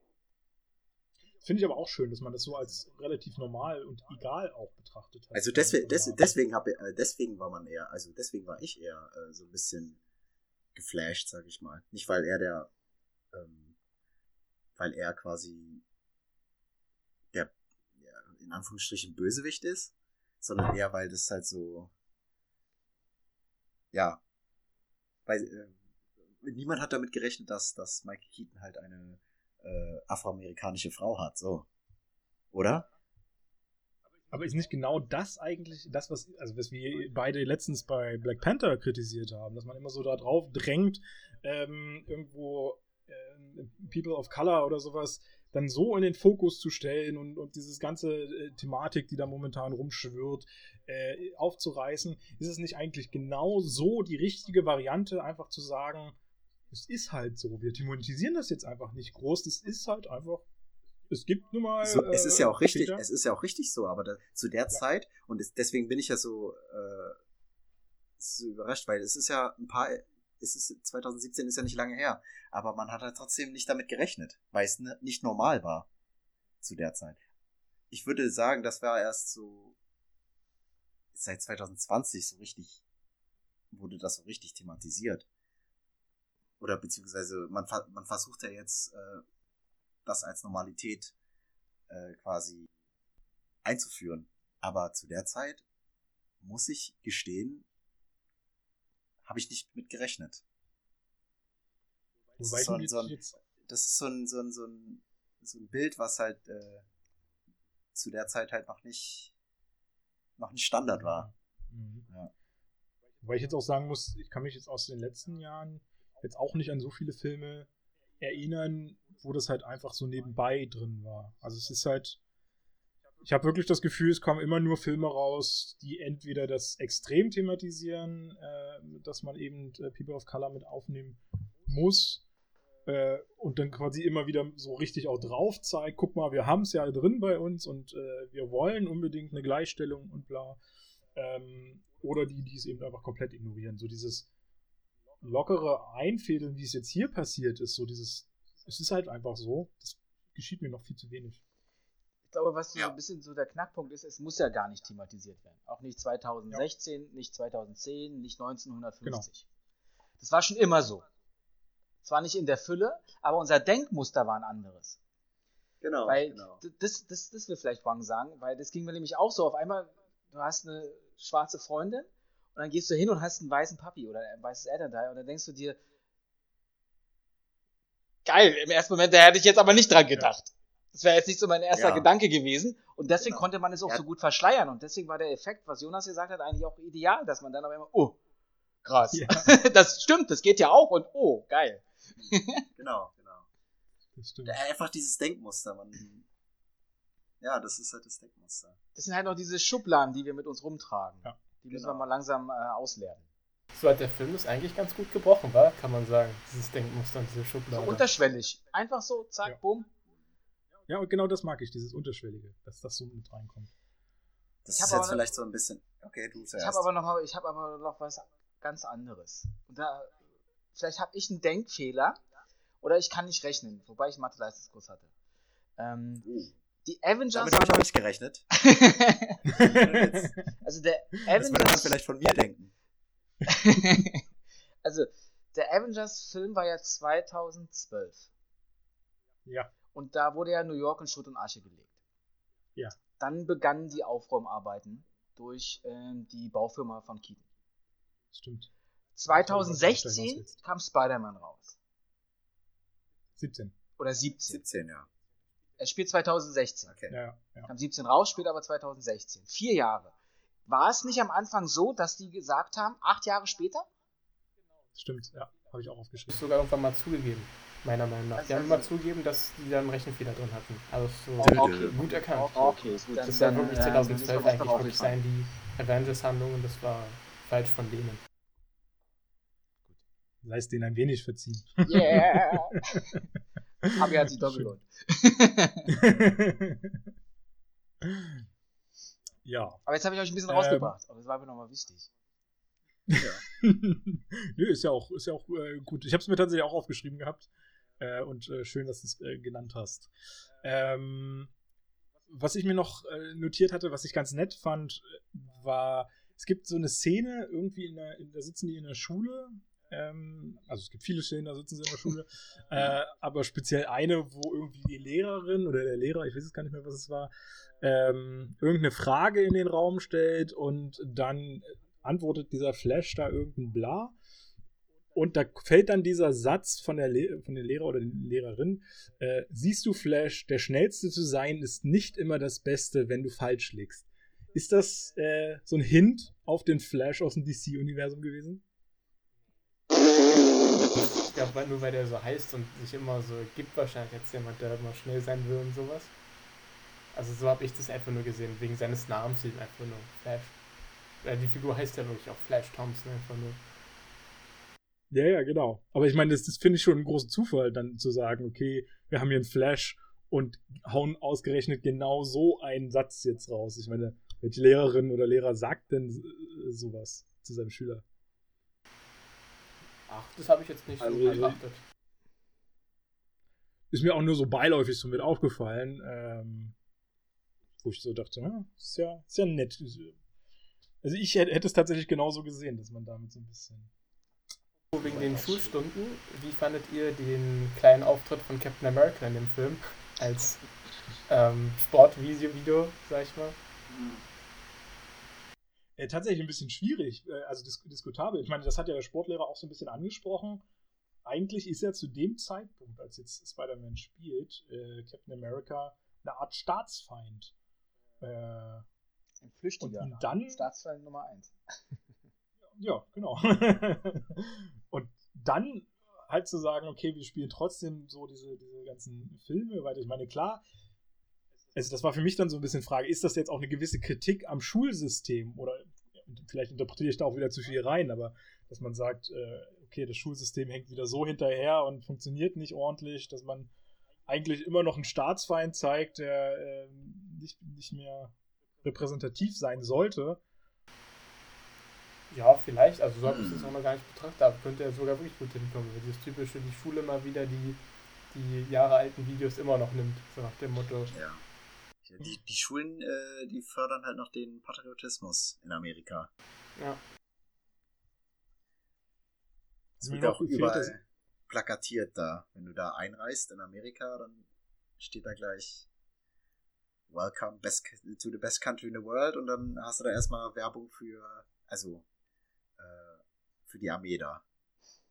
Und für die Polizei. Tja, ähm, ja, mir hat das tatsächlich in dieser Szene nur so ein bisschen, ich fand die Szene sehr charmant, als das so erstmalig auftaucht. Mir hat das nur so ein bisschen gefehlt, dieses klassische Lehrersein, wie wir es von damals kennen, dass dann einer da am Videorekorder ruckelt und drückt und kann mir mal einer helfen? Ich weiß nicht, wie das funktioniert. Sowas hat mir irgendwie dann noch gefehlt. Das hätte man gerne auch noch charmant einbauen können. Aber vielleicht war das ja in Amerika auch nicht so wie hier in Deutschland. Da kennt man sich vielleicht damit aus. Aber grundsätzlich fand ich es schon ein bisschen. Ich weiß nicht, also gra- gerade für Sport oder sowas, äh, dann so, so einen Film dazu zeigen, finde ich ein bisschen seltsam. Kom komisches Schulsystem. Ja gut, die leben ja auch in einer anderen Zeitebene, sag ich mal, oder Zeit, wo es Superhelden gibt Jahre zurück. und Superhelden gibt. Und ich finde diese Verknüpfung eigentlich gar nicht schlecht, dass du dann diese Helden benutzt, um irgendwie auch so als Motivation zu fungieren für die Schüler. Äh, pass mal auf, ähm, das ist halt ein Vorbild jetzt äh, und vielleicht macht ihr dadurch besser eure Schule. Ihr werdet alle Captain America. Aber ich habe trotzdem auch einen Logikbruch damit, dass äh, Captain America benutzt wird, weil an sich müsste das statische Schulsystem, ähm, vielleicht waren die aber auch in einer privaten Schule, kann ja auch sein, aber ich glaube nicht, müsste, müsste das ja eigentlich sofort verboten, verboten haben, dass weiter Captain America da als äh, dieser Funktion gezeigt wird. ja. Also ich fand ja auch ziemlich schwierig. Aber gut, wie gesagt, wird ja so ein bisschen kritisiert. Aber der Film spielt ja auch acht Jahre später. Dann klappt das ja wieder. Stimmt. Ich, ich, weiß gar nicht, acht Jahre später, das wäre dann nach Endgame gewesen, kann das sein? Nee, Quatsch, da kommt ja nochmal, die kommen ja noch diese fünf Jahre Blip. Genau, Blip. noch zu Zeiten des ja, Blip wäre das gewesen. Stimmt, ja, während des Blips müsste es. Äh, ja. ähm, ja. Ansonsten äh, haben wir natürlich auch Stanley wieder mit da drin in dem Film. Ist euch aufgefallen, wann und wo? Ja, klar. Der, ähm, aus der Nachbarschaft. Als äh, Spider-Man den einen Typen stellt. Und, äh, was, was brüllt er darunter? Was ist seine? Oh, Irgendwie, dass es jede Woche passiert und es soll endlich mal aufhören. Ja. ja. Stimmt, dann sagt er doch noch irgendwie zu ihm einen, hey, na, wie geht's deiner Großmutter? So. Oder macht er doch noch die eine da an zum Fenster? Stimmt. Stimmt. Ja. Äh, haben sie wieder charmant drin gehabt. Und das war auch wohl eine der Szenen, äh, also die haben wohl mal irgendwie so einen Tag durchgezogen mit Stan Lee und da ganz viele Szenen mit ihm irgendwie gedreht. Die gehörte wohl unter anderem mit dazu. Mir ist ähm, gerade aufgefallen, wir haben einen Schauspieler vergessen aufzuzählen, der eine kleine Rolle in dem Film hat. Oh, Nämlich äh, Donald Glover. Äh, aka ja. Childish Gambino. Äh, Musiker ist er ja auch. Der so eine kleine Rolle hat als äh, Aaron Davis. Der, das ist ja, glaube ich, der Onkel von Miles Morales. Also von dem Spider-Man aus Stimmt, ja. Spider-Man to the Spider-Man. Da wurde ja so ein kleiner Hinweis draufgegeben mit ihm. Ich meine, ja, das ist immer ganz nett, wie sie diese, diese Brücken schaffen zu allen anderen Filmen, dann auch, auch die nicht direkt im MCU spielen. Mhm. Ja, ich wollte es doch nicht ganz unerwähnt lassen, weil ich bin halt großer Donald Glover Fan. Das ist mir jetzt wieder eingefallen. ja, sehr, sehr gut. Ähm, ich wollte noch darauf kommen, gerade diese ganze Szene mit Stan Lee zeigt ja so ein bisschen äh, Spider-Man noch als Spinner aus der Nachbarschaft, wie wir ihn ja kennengelernt haben aus den anderen Filmen. Ähm, und das ist ja irgendwie auch so ein bisschen sein, sein Markenzeichen und im, im, Prinzip stellt sich das ja zum Schluss auch raus. Er sagte dann irgendwann ganz am Ende, äh, als er von, von Tony das Angebot bekommt, Teil der Avengers zu sein, wo er ja quasi immer darauf hingearbeitet hat, dass es dann doch irgendwie noch nicht will und schon irgendwie noch ein bisschen im kleineren Stil auch bleiben möchte. Würdet ihr Spider-Man lieber in Zukunft als, äh, als Spinne aus der Nachbarschaft haben wollen? Oder ist, äh, so, sollte er schon Teil des, äh, der Avengers sein, als Teil des größeren Ganzen? Ja, ich finde, das lässt sich ja beides eigentlich ganz gut vereinbaren, oder? Das wird ja dann wieder das Typische sein, weil in dem Solofilm ist er dann für sich unterwegs in der Nachbarschaft, außer jetzt im zweiten Teil, wo es den, die Klassenfahrt gab, der dann weg von zu Hause war. Aber das passt dann eigentlich, also ich finde, das hat sich auch gut äh, organisch eingefügt, denn zum Beispiel in Avengers 3 und 4, wie er da als Teil des Teams gewirkt hat. Aber ich finde irgendwie, das passt nicht zusammen wenn ich mir das so anschaue, du hast da so einen jungen 15-jährigen Teenager, da kommt Tony Stark und das als, als, als allererstes komm mal mit und kämpft gegen Teil der Avengers und behaupte dich da erstmal. Wobei du überhaupt keine so wirklichen Fähigkeiten hast, aber du wirst auf eine Stufe mit den Avengers gleichgestellt. Jetzt in dem Film, Junge, nur nicht so schnell, hier bleib mal und helf mir hier da oben über die Straße. Und das, das, das, fand ich nicht in Ordnung. Und, und jetzt auf die Frage zurückkommt, äh, glaube ich, dass ähm, der ist ja mittlerweile so stark, in den, auch in den, äh, in den Endgame und, und in Infinity War, dass ähm, ich glaube, der ist gar nicht mehr dafür geschaffen, die Oma über die Straße der, also da auszuhelfen, sondern der ist jetzt fester Teil der Avengers. Und vielleicht ist die Theorie ja sogar auch in Ordnung, dass er da so eine äh, tragende Position dann einnimmt seitdem Toni nicht mehr da ist. Da hilft er auch äh, aus Prinzip nicht mehr. Wenn er, wenn er so sieht, dass eine Oma Hilfe braucht, oh, das kann jemand anderer machen. genau. Ich bin für was Höheres berufen. nee, der wird einfach ganz andere Aufgaben bekommen mittlerweile. Also für, ja. für wichtigere Aufgaben. Als dieses ja, Aber genau das finde aber genau das finde ich ja auch so ein bisschen das, das äh, Schwierige, weil eigentlich braucht es doch genau so einen Retter aus der Nachbarschaft. Muss ja nicht unbedingt die Spinne aus der Nachbarschaft sein, aber äh, eigentlich haben es ja die ganzen anderen Spider-Man-Filme immer gezeigt, dass überall Verbrechen immer wieder geschehen, auch die die Polizei eben nicht aufklären kann. Ähm, und dass es doch eigentlich ganz, ganz gut ist, wenn man Ja, aber so dafür ist der Film zu spät jetzt, finde ich. Der ist jetzt schon in einem Prozess, wo wir kurz vorm Finale stehen, wo ähm, die Gegner ein ganz anderes Kaliber sind. Ich glaube ja. Ich, meinte, ich glaube ja, Iron Man wollte ihn nicht verheizen in diesem Film. Also ich glaube, man hat schon in Civil War gemerkt, als doch Peter dann so verletzt war am Ende der Schlacht, hat er dann noch gleich gesagt, nee, nee, du bleibst jetzt hier und du wirst auch wieder zurückfliegen, sonst rufe ich deine Tante nach dem Motto und sag, was du hier gemacht hast. Ich glaube, ihm tat es auch so ein bisschen, ich hätte mal den Eindruck, ihm tat es auch so ein bisschen leid, weil er, glaube ich, sich auch schon klar war, dass er ihm da was viel zu Großes für den Anfang schon aufgebürdet hat. Ich glaube, er wollte ihn einfach jetzt so, wollte, dass er es wieder ruhig angehen lässt, nach dem Motto, mach erstmal deine Schule fertig. Ja, aber dann hätte er ihn niemals mitgenommen. Dann hätte er ihn niemals mitgenommen. Und das finde ja, ich halt so. Er sagt ja selber jetzt. In dem, er sagt ja jetzt in dem Film selber, dass wenn Captain America es gewollt hätte, hättest du locker da verloren. Und dann wärst du vielleicht tot gewesen. Und er, er versucht ja auch so ein bisschen die Lehrerfigur einzunehmen, dadurch, dass er ihm ja zwischenzeitlich auch den Anzug wieder wegnimmt und sagt, wenn du nicht äh, nichts mit dem Anzug, äh, nee, Quatsch, nichts ohne den Anzug bist, dann bist du auch nicht mit, mit dem Anzug. Womit er ja so ein bisschen auch auf seine eigene äh, Geschichte verweist, weil das hat er ja ich glaube, in, in, in, Iron Man 3 hat er das ja nun auch erkannt, dass er äh, ohne den Anzug eben eine starke Figur sein muss. Und nur dann auch quasi dieser Te Technologie würdig sein kann. Ja, ich, ja es, ist, es ist irgendwie so, so eine Mischung aus vielen Dingen. Weil auf der einen Seite will er sich ihm annehmen, auf der anderen Seite ist er nicht erreichbar und interessiert sich gar nicht für ihn. Über Wochen, Monate. Und äh, ja. das kannst du auch nicht machen. Du fängst dich irgendwas an und lässt es dann ruhen gibst ihm halt noch so einen super Anzug dazu. Und was ich auch, war es vielleicht bewusst von, von Iron Man, dass ähm, als sie den Anzug knacken und quasi dieses mhm. äh, Stützräderprotokoll da irgendwie umgehen, oder wie das da hieß, ähm, als Karen quasi erwacht, dass, ähm, das muss er doch eigentlich wissen.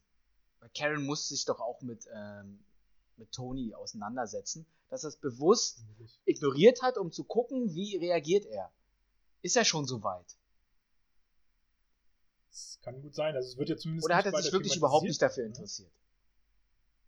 Naja, ich glaube, interessieren würde sich, würde sich grundsätzlich schon. Aber es wird ja auch gar nicht weiter letztendlich nachher thematisiert. Also ich meine, irgendwann wird ja Iron Man sich auch bewusst, dass er eben mehr Fähigkeiten aus dem Anzug rausholen kann, als, äh, als es eigentlich möglich sein sollte. Und äh, spätestens da hätte das ja dann mal auf, auf den Schirm kommen müssen. Also ich könnte dieser Theorie, die du da jetzt aufstellst, könnte ich schon, schon recht geben, dass er damit äh, wirklich so ein bisschen ihn fordern wollte. Ich meine, er ist ja, er weiß ja auch, dass ähm, die, die Figur von Tom Holland eben ein, ein Genie ist. Und so schwer versteckt schien es ja jetzt nicht zu sein. Es, es hat ja nicht mal er selber rausgefunden, es hat ja sogar noch sein Computer-Brain rausgefunden sozusagen. Ja, aber es widerspricht sich mit dem, was er eigentlich auch im Film aussagt. Er bleibt mal unten auf dem Teppich und äh, mach mal nicht so viel und dann auf einmal kriegt der, knackt er das und kann, was weiß ich, viel auch in Anführungsstrichen Schaden anrichten. Und dann mischt sich der Iron Man dann erst ein, wenn es fast zu spät ist. Aber er hat ja so ein bisschen durchblicken lassen. Ich habe irgendwie schon so ein bisschen was mitbekommen und auch das FBI informiert, was auf der Fähre da abging. Und ich, ich, also ich glaube schon, dass er ihn hat erstmal so ein bisschen die Freiheiten geben wollen, um ihn auszutesten, wie weit er ist aber nach außen hin der kühle, abblitzende Mentor, der dann sagt, nee, komm, ja, ist so nicht. Ja, das war sowieso alles ein bisschen, bisschen kühl. Auch mit äh, Happy, dass der auch immer so, so abweisend war. Ich meine, eigentlich kann mir jetzt nicht vorstellen, dass Happy so, viele, so viel zu tun hat, tatsächlich, wie er immer gesagt hat. Ich meine, okay, der sollte da so einen Umzug managen, den ich auch schon mal super crazy komisch fand, muss ich auch dazu sagen. Ähm, ja, aber ganz ehrlich, also neben so einem Umzug kann man auch schon mal irgendwem antworten, oder? Das ist jetzt nicht so, kostet nicht so viel Zeit. Ja, ich, ich, ich fand, dass diese Stilmittel, so wie sie es gewählt haben, entweder nicht ordentlich aufgeklärt haben, beziehungsweise, dass sie da auch was erzwungen, erzwingen wollten. Dass, ja, dass dann halt ein Konflikt entsteht. Auch das Gefühl. Ja. Und auch dieser, dieser ganze Umzug, weil ich eben schon kurz angesprochen hatte, war so ein bisschen, warum wollen die jetzt unbedingt nach da oben umziehen? Beziehungsweise das kann man ja sogar noch nachvollziehen, beziehungsweise, und das haben sie ja auch so leicht angesprochen. Aber warum lässt man so einen gerade eigentlich neu errichteten Tower, der ja in der eigenen Hand ist, äh, ja, warum verkauft man den? Also haben sie ja gesagt, dass sie den irgendwie verkauft haben an einen Investor. Meine Iron Man hat, Iron Man hat es jetzt nicht nötig, äh, Geld zu verdienen. Der hat, glaube ich, genug auf seinem Konto. Ja, und was mich, was mich eigentlich auch äh, irgendwie so ein bisschen rumgetrieben hat, wie kam denn Welcher, nee, Vulture, wie heißt der? Welcher? Vulture. Vulture, äh, an die ganzen Infos, an das Hintergrundwissen, dass äh, der wusste, wann das Flugzeug, was es für eine Technik hat und äh, woher? Das wurde gar nicht aufgeklärt. Das hätte ich jetzt auch gar nicht so auf dem Schirm. Aber ich muss sagen, das war sowieso generell ein bisschen krass, weil letztendlich war er ja nun mal, wie gesagt, so, eine Art Bauherr. Und was die letztendlich da rausgeholt haben aus dieser ganzen Alien-Technologie, also ich will nicht ausschließen, dass es immer mal ein Brain gibt, der das dann irgendwie knackt und damit arbeiten kann, aber meine, die haben ja nun schon echt krasse Waffen und sowas dann entwickelt. Also ich muss sagen, wenn ich jetzt mich betrachten würde, ich bin jetzt zwar kein Bauherr, aber ähm, ich würde jetzt mich nicht da hinsetzen können. Also wenn ich, so eine Sache wenn, ich wenn ich das mal auch zusammenfasse, so rein von so einer durch, mitteldurchschnittlichen Logik, wenn da so ein Typ rumfliegt, so ein Geier mit einem Stahlmantel, Anzug, und, das, und über Jahre lang, also muss doch mal die Polizei oder irgendjemand muss doch mal was mitbekommen haben. Wenn da so eine Waffen rum äh, verkauft werden und die auch benutzt werden, dann muss doch irgendjemand mal von der normalen Polizei wenigstens auf die Idee kommen, Alter, irgendwas ist ja nicht in Ordnung. Wenn die merken, dass aus ihren äh, Containern da irgendwelche Sachen geklaut werden, die auf der Liste dann später nicht mehr draufstehen, das muss doch irgendwie rauskommen. Wenn der Spider-Man in so einer Halle, die eigentlich super gesichert ist, da, da, da, alles beleuchtet, der sich da keine Kameras, nichts da einfach so rausspazieren kann. Äh, das muss man doch irgendwie, also das wurde mir so runter reduziert, nur auf Spider-Man und seine Konflikte, als dass das andere drumherum äh, gar nicht existiert. Aber das existiert ja trotzdem. Ja. Vielleicht wusste ja hier der, der Walcher immer Bescheid, weil er, also über die, diese Technologie, weil er ein Skrull ist. Hm. das ist natürlich eine interessante Theorie. Ja. Wäre natürlich eine Option, weil er kommt ja nun wahrscheinlich dann auch irgendwann wieder. Ich meine, wir sehen ja dann irgendwann zum Schluss, dass er, also er ist ja nicht gestorben oder so. Ja. Äh, gut, aber das passiert ja bei fast allen Marvel-Helden und äh, so Anti-Helden. Hm? Also ja, der hat ja auch. Äh, hm? Die sterben die doch eigentlich immer, oder? Die Schurken? Nö, die meisten nicht. Also ich weiß der nicht guck mal nicht mal hier der. Also bei Spider-Man nicht. also bei den, den Solo-Filmen, also bei denen auch mit Tobey Maguire und so. Ich meine jetzt eigentlich direkt aus dem MCU, weil, also ich meine, wenn wir uns hier zum Beispiel Hulk und sowas angucken, hier dieser App, äh, äh, äh, ich weiß nicht mehr, wie das hieß, irgendwie Abenom. Hm? Blonsky, oder? Ja, genau, die, die Person selber hieß Blonsky, aber, aber, aber, ich weiß nicht mehr aber genau. sonst, Ronan ist doch gestorben, weil die Iron Man-Schurken sind meiner Meinung nach eigentlich auch alle gestorben. Also, mhm. doch, eigentlich, die sind auch gestorben, ja. Also eigentlich, mhm. also mir fällt jetzt gerade eigentlich kaum einer ein, außer Vulture, der nicht gestorben ist. Stru Vulture äh, kommt ja auch bei, äh, bei Morbius wieder. Mhm. Ähm, hier, wie heißt der? So, Daniel Brühl? So, so, ja gut, gut, er ist nicht gestorben, das ja. stimmt. Äh, Aber damit hätten wir jetzt zwei. zwei, die nicht gestorben sind. Ansonsten bei den Guardians sind, sind sie gestorben. Die Bösen. Ja. Stimmt, ja, jetzt wo du es sagst, sind eine ganze Menge eigentlich drauf gekommen. Mhm. Ist ja auch nicht so schlimm. Ciao. Ich habe nämlich zwei Fragen noch zu dieser Post-Credit-Scene. Ja. Mhm. Ähm, warum verrät er dem anderen Mithäftling nicht die Identität von Spider-Man? Ich bin der Meinung, er macht es deshalb nicht, weil ähm, er sich schon dessen bewusst ist, dass Spider-Man ihm am Ende das Leben gerettet hat. Also das ist, das kann man ja schon sagen. Also ohne Spider-Man würde der Schurke ja wirklich nicht mehr am Leben sein. Bin ich der Meinung, weil sein Anzug ist ja in die Luft geflogen und er war ja meiner Meinung nach unter den Trümmern noch begraben, so halt. Und hätte Spider-Man da nicht rausgezogen und ihn auch schon so vorgewarnt, wäre da, glaube ich, noch viel, was viel Schlimmeres eben mit ihm persönlich glaube. Also ich bin eben der Meinung, da kommt dann eben in diesem Moment diese menschliche Seite von ihm durch, dass er sagt, hey, er er hat mir das Leben gerettet und ähm, ich verrate ihn nicht. Es ist immer noch ein Junge, so nach dem Motto. Aber wie ist es? Es ist, ist ja, für mich war das im Film wie so ein Strudel, weil äh, Keaton oder Walcher am Anfang ja sagt, oder relativ auch in der Mitte des Films, ich will eigentlich diesen riesen Deal da gar nicht machen. also das Flugzeug da ausrauben von Tony Stark oder entführen. Und ähm, er entscheidet sich ja erst zu diesem Entschluss, den Plan umzusetzen, als Spider-Man ihn davon abhält, weiter sein normales Waffengeschäft irgendwie am Laufen zu halten. Mhm. Also Spider-Man nötigt ihn doch eigentlich äh, dazu, noch krimineller zu werden. Und wenn Spider ja, sich mehr rausgehalten hätte, wäre einfach, äh, wäre das nie passiert. Aber letztlich ist ja Spider-Man eigentlich, und das hat er, glaube ich, auch wahrgenommen, äh, eine sehr, sehr gute Figur. Also ich meine, er hat, ähm, ist ein guter Partner sozusagen für seine Tochter, äh, hat sich äh, für ihn eingesetzt und ich habe halt so das Gefühl, dass da wirklich die, diese menschliche Komponente wirklich überwiegt bei ihm. Und deswegen hatte ich auch das ganze Zeit während des Films nie den Eindruck, dass er halt wirklich so ein richtiger Bösewicht ist. Er macht das alles aus dem Motiv heraus, weil ihm seine Lebensgrundlage eben gestohlen wurde. Ähm, und das ist eine, eine, erklärbare Sache, wo ich sage, okay, also wenn mir jetzt jemand meine Jobs und sowas äh, klaut, dann bin ich natürlich auch stinkig und versuche da irgendwie was äh, zu gegenzuarbeiten, aber deswegen will ich ja kein schlechter Mensch grundsätzlich werden. Ich will ja nur weiter für Familie oder sonstiges sorgen können. Und ich glaube, das ist halt so eher dein, sein Ding. Er ist nicht, nicht der klassische Bösewicht halt einfach.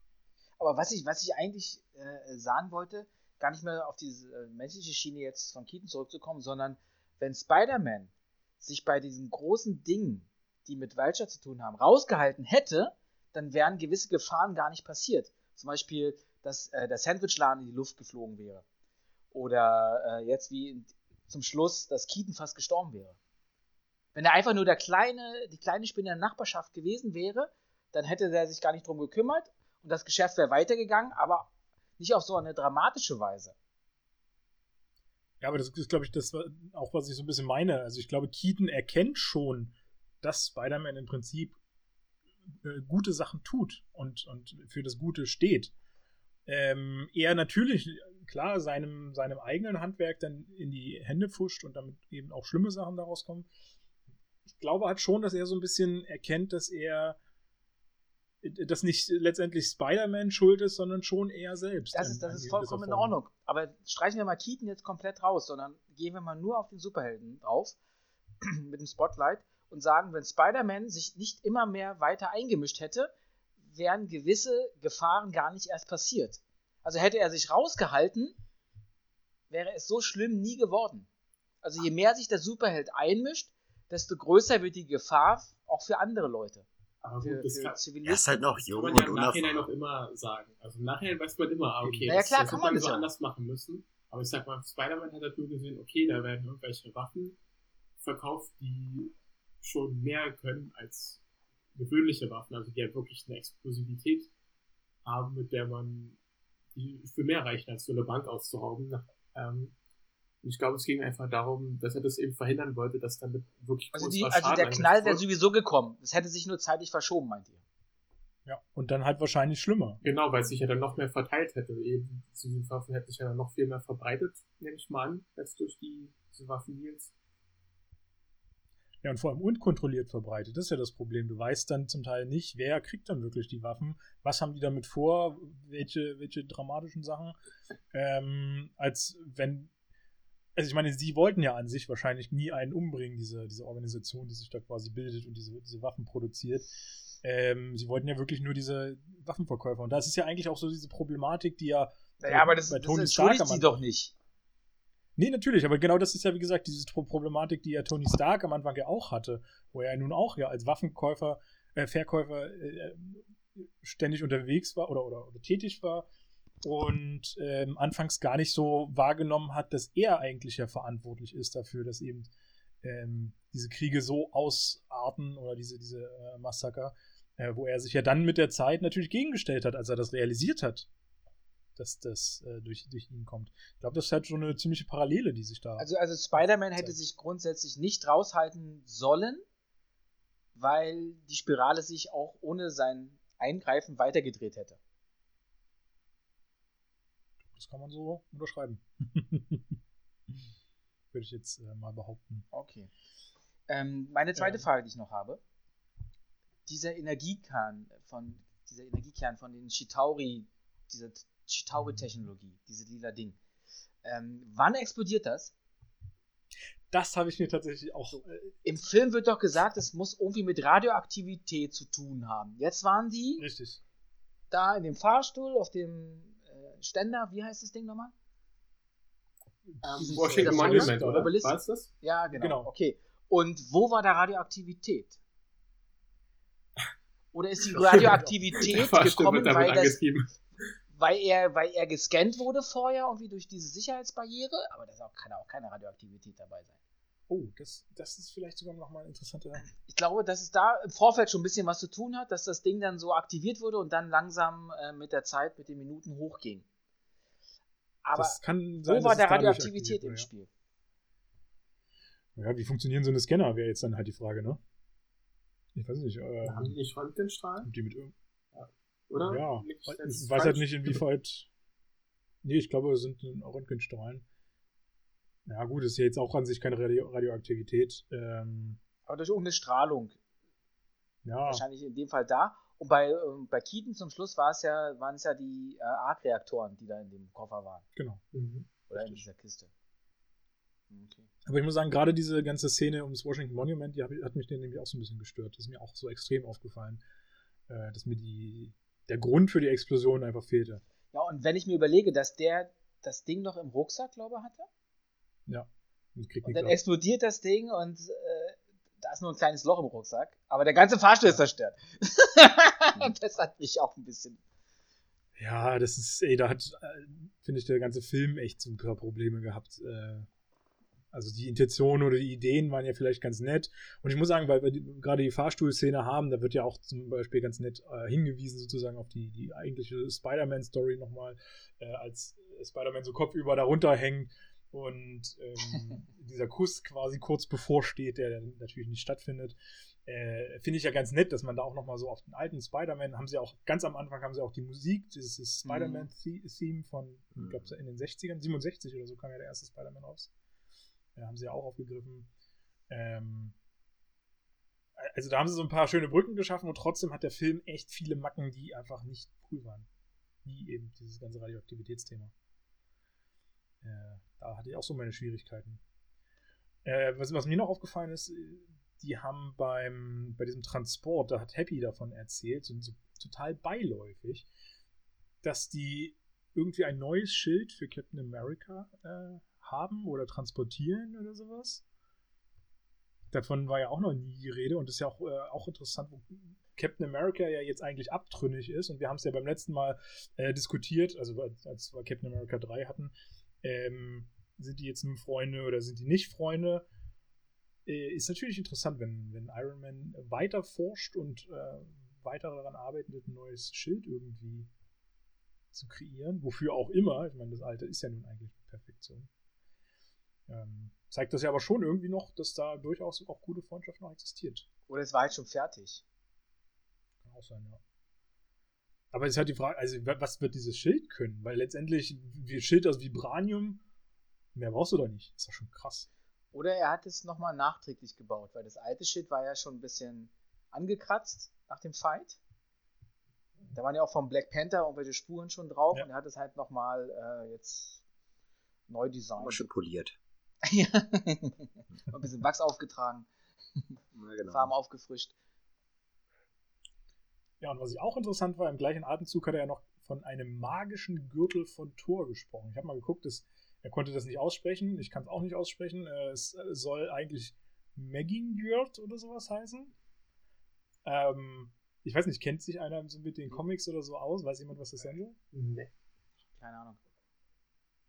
Wäre ja interessant. Ich meine, warum soll jetzt Thor noch einen magischen Gürtel Aber hat er nicht noch was von irgendwie, ein- blaue Kiste oder so von Thor irgendwie, oder irgendwie sowas, so ein blauer irgendwas? Ich habe also Gürtel habe ich jetzt nicht verstanden, aber irgendwas hat er noch gesagt, dass da irgendwie so eine kleine Kiste von Thor noch sein soll.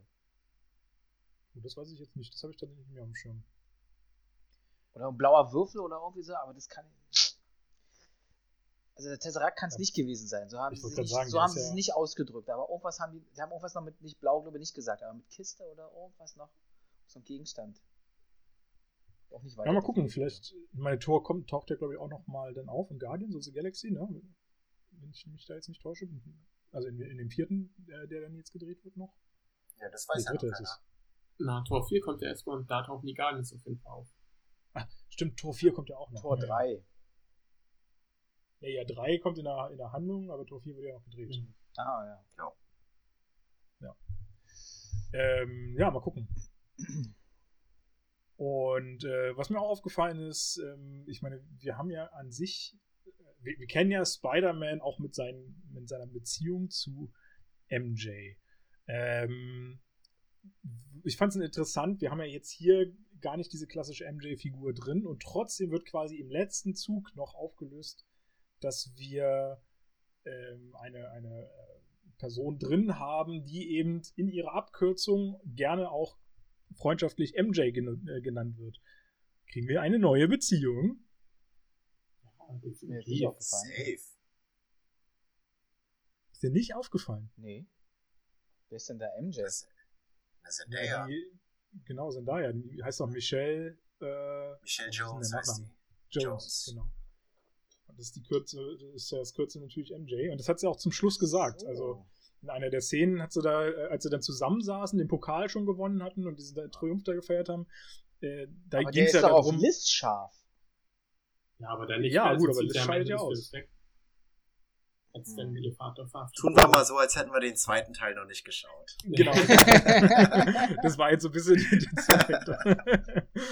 ähm, aber das fand ich halt so, so interessant, dass man dann eine Figur nimmt, die ausgerechnet auch wieder MJ heißt. Oder MJ als Kürzel hat, auch wenn es ein komplett anderer Name ist. Ja. muss man ja auch sagen. Ich, wie wie Ähm. heißt denn die MJ? Ah, nee, Mary Jane, stimmt. Genau, So Mary heißt ja Jane, die, genau. Die originale MJ. Mary Jane. Aber ist jetzt die Frage, wollte man damit auch nochmal so eine Andeutung zu den alten Filmen machen? Oder. Ja, wahrscheinlich. Ja, weiß ich, ja, vielleicht auch so in die Comics, aber sich gleichzeitig so ein bisschen davon entfernen. Also, ich weiß, weißt du, was ich meine? So ein Mischmasch so von wegen, Mhm. es ist schon eine neue Figur, aber dass die Fans gleich wissen, ah, okay, sie wird dann bestimmt Peters zukünftiges Also, Love Interest. Aus den Comics heraus hat er ja echt viele Mädels am Start. Also vor Liz gibt es ja auch noch eine. Und Ja, dann Gwen kommt Stacy, Liz. ne? Naja, die kommt danach, da ist er ja an der Highschool. Aber dann, Okay. davor, vor Liz gab es auch noch eigentlich eine. Ja? Richtiger Playboy. Ja. Äh, Ich kann sagen, äh, gucken, gucken dir an, den Tom Holland. Mit dem 62. da kann man schon mal schwach werden. ähm, ja, ansonsten habe ich noch ein paar. Äh, genau, das wollte ich auch noch ansprechen. Äh, wir hatten, hatten ja immer in den ganzen Filmen jetzt zuletzt mal irgendwelche Star Wars-Anspielungen. Ist euch aufgefallen, dass auch hier wieder welche drin waren? Also nicht viel, nicht groß, aber so ein bisschen ansatzweise hatten wir auch welche. Ja, der Lego-Todesstern, auf jeden Fall. Den auf jeden Fall, genau. Mhm. Ähm, und es war noch etwas, aber das ist, fällt nur ganz klein auf, tatsächlich.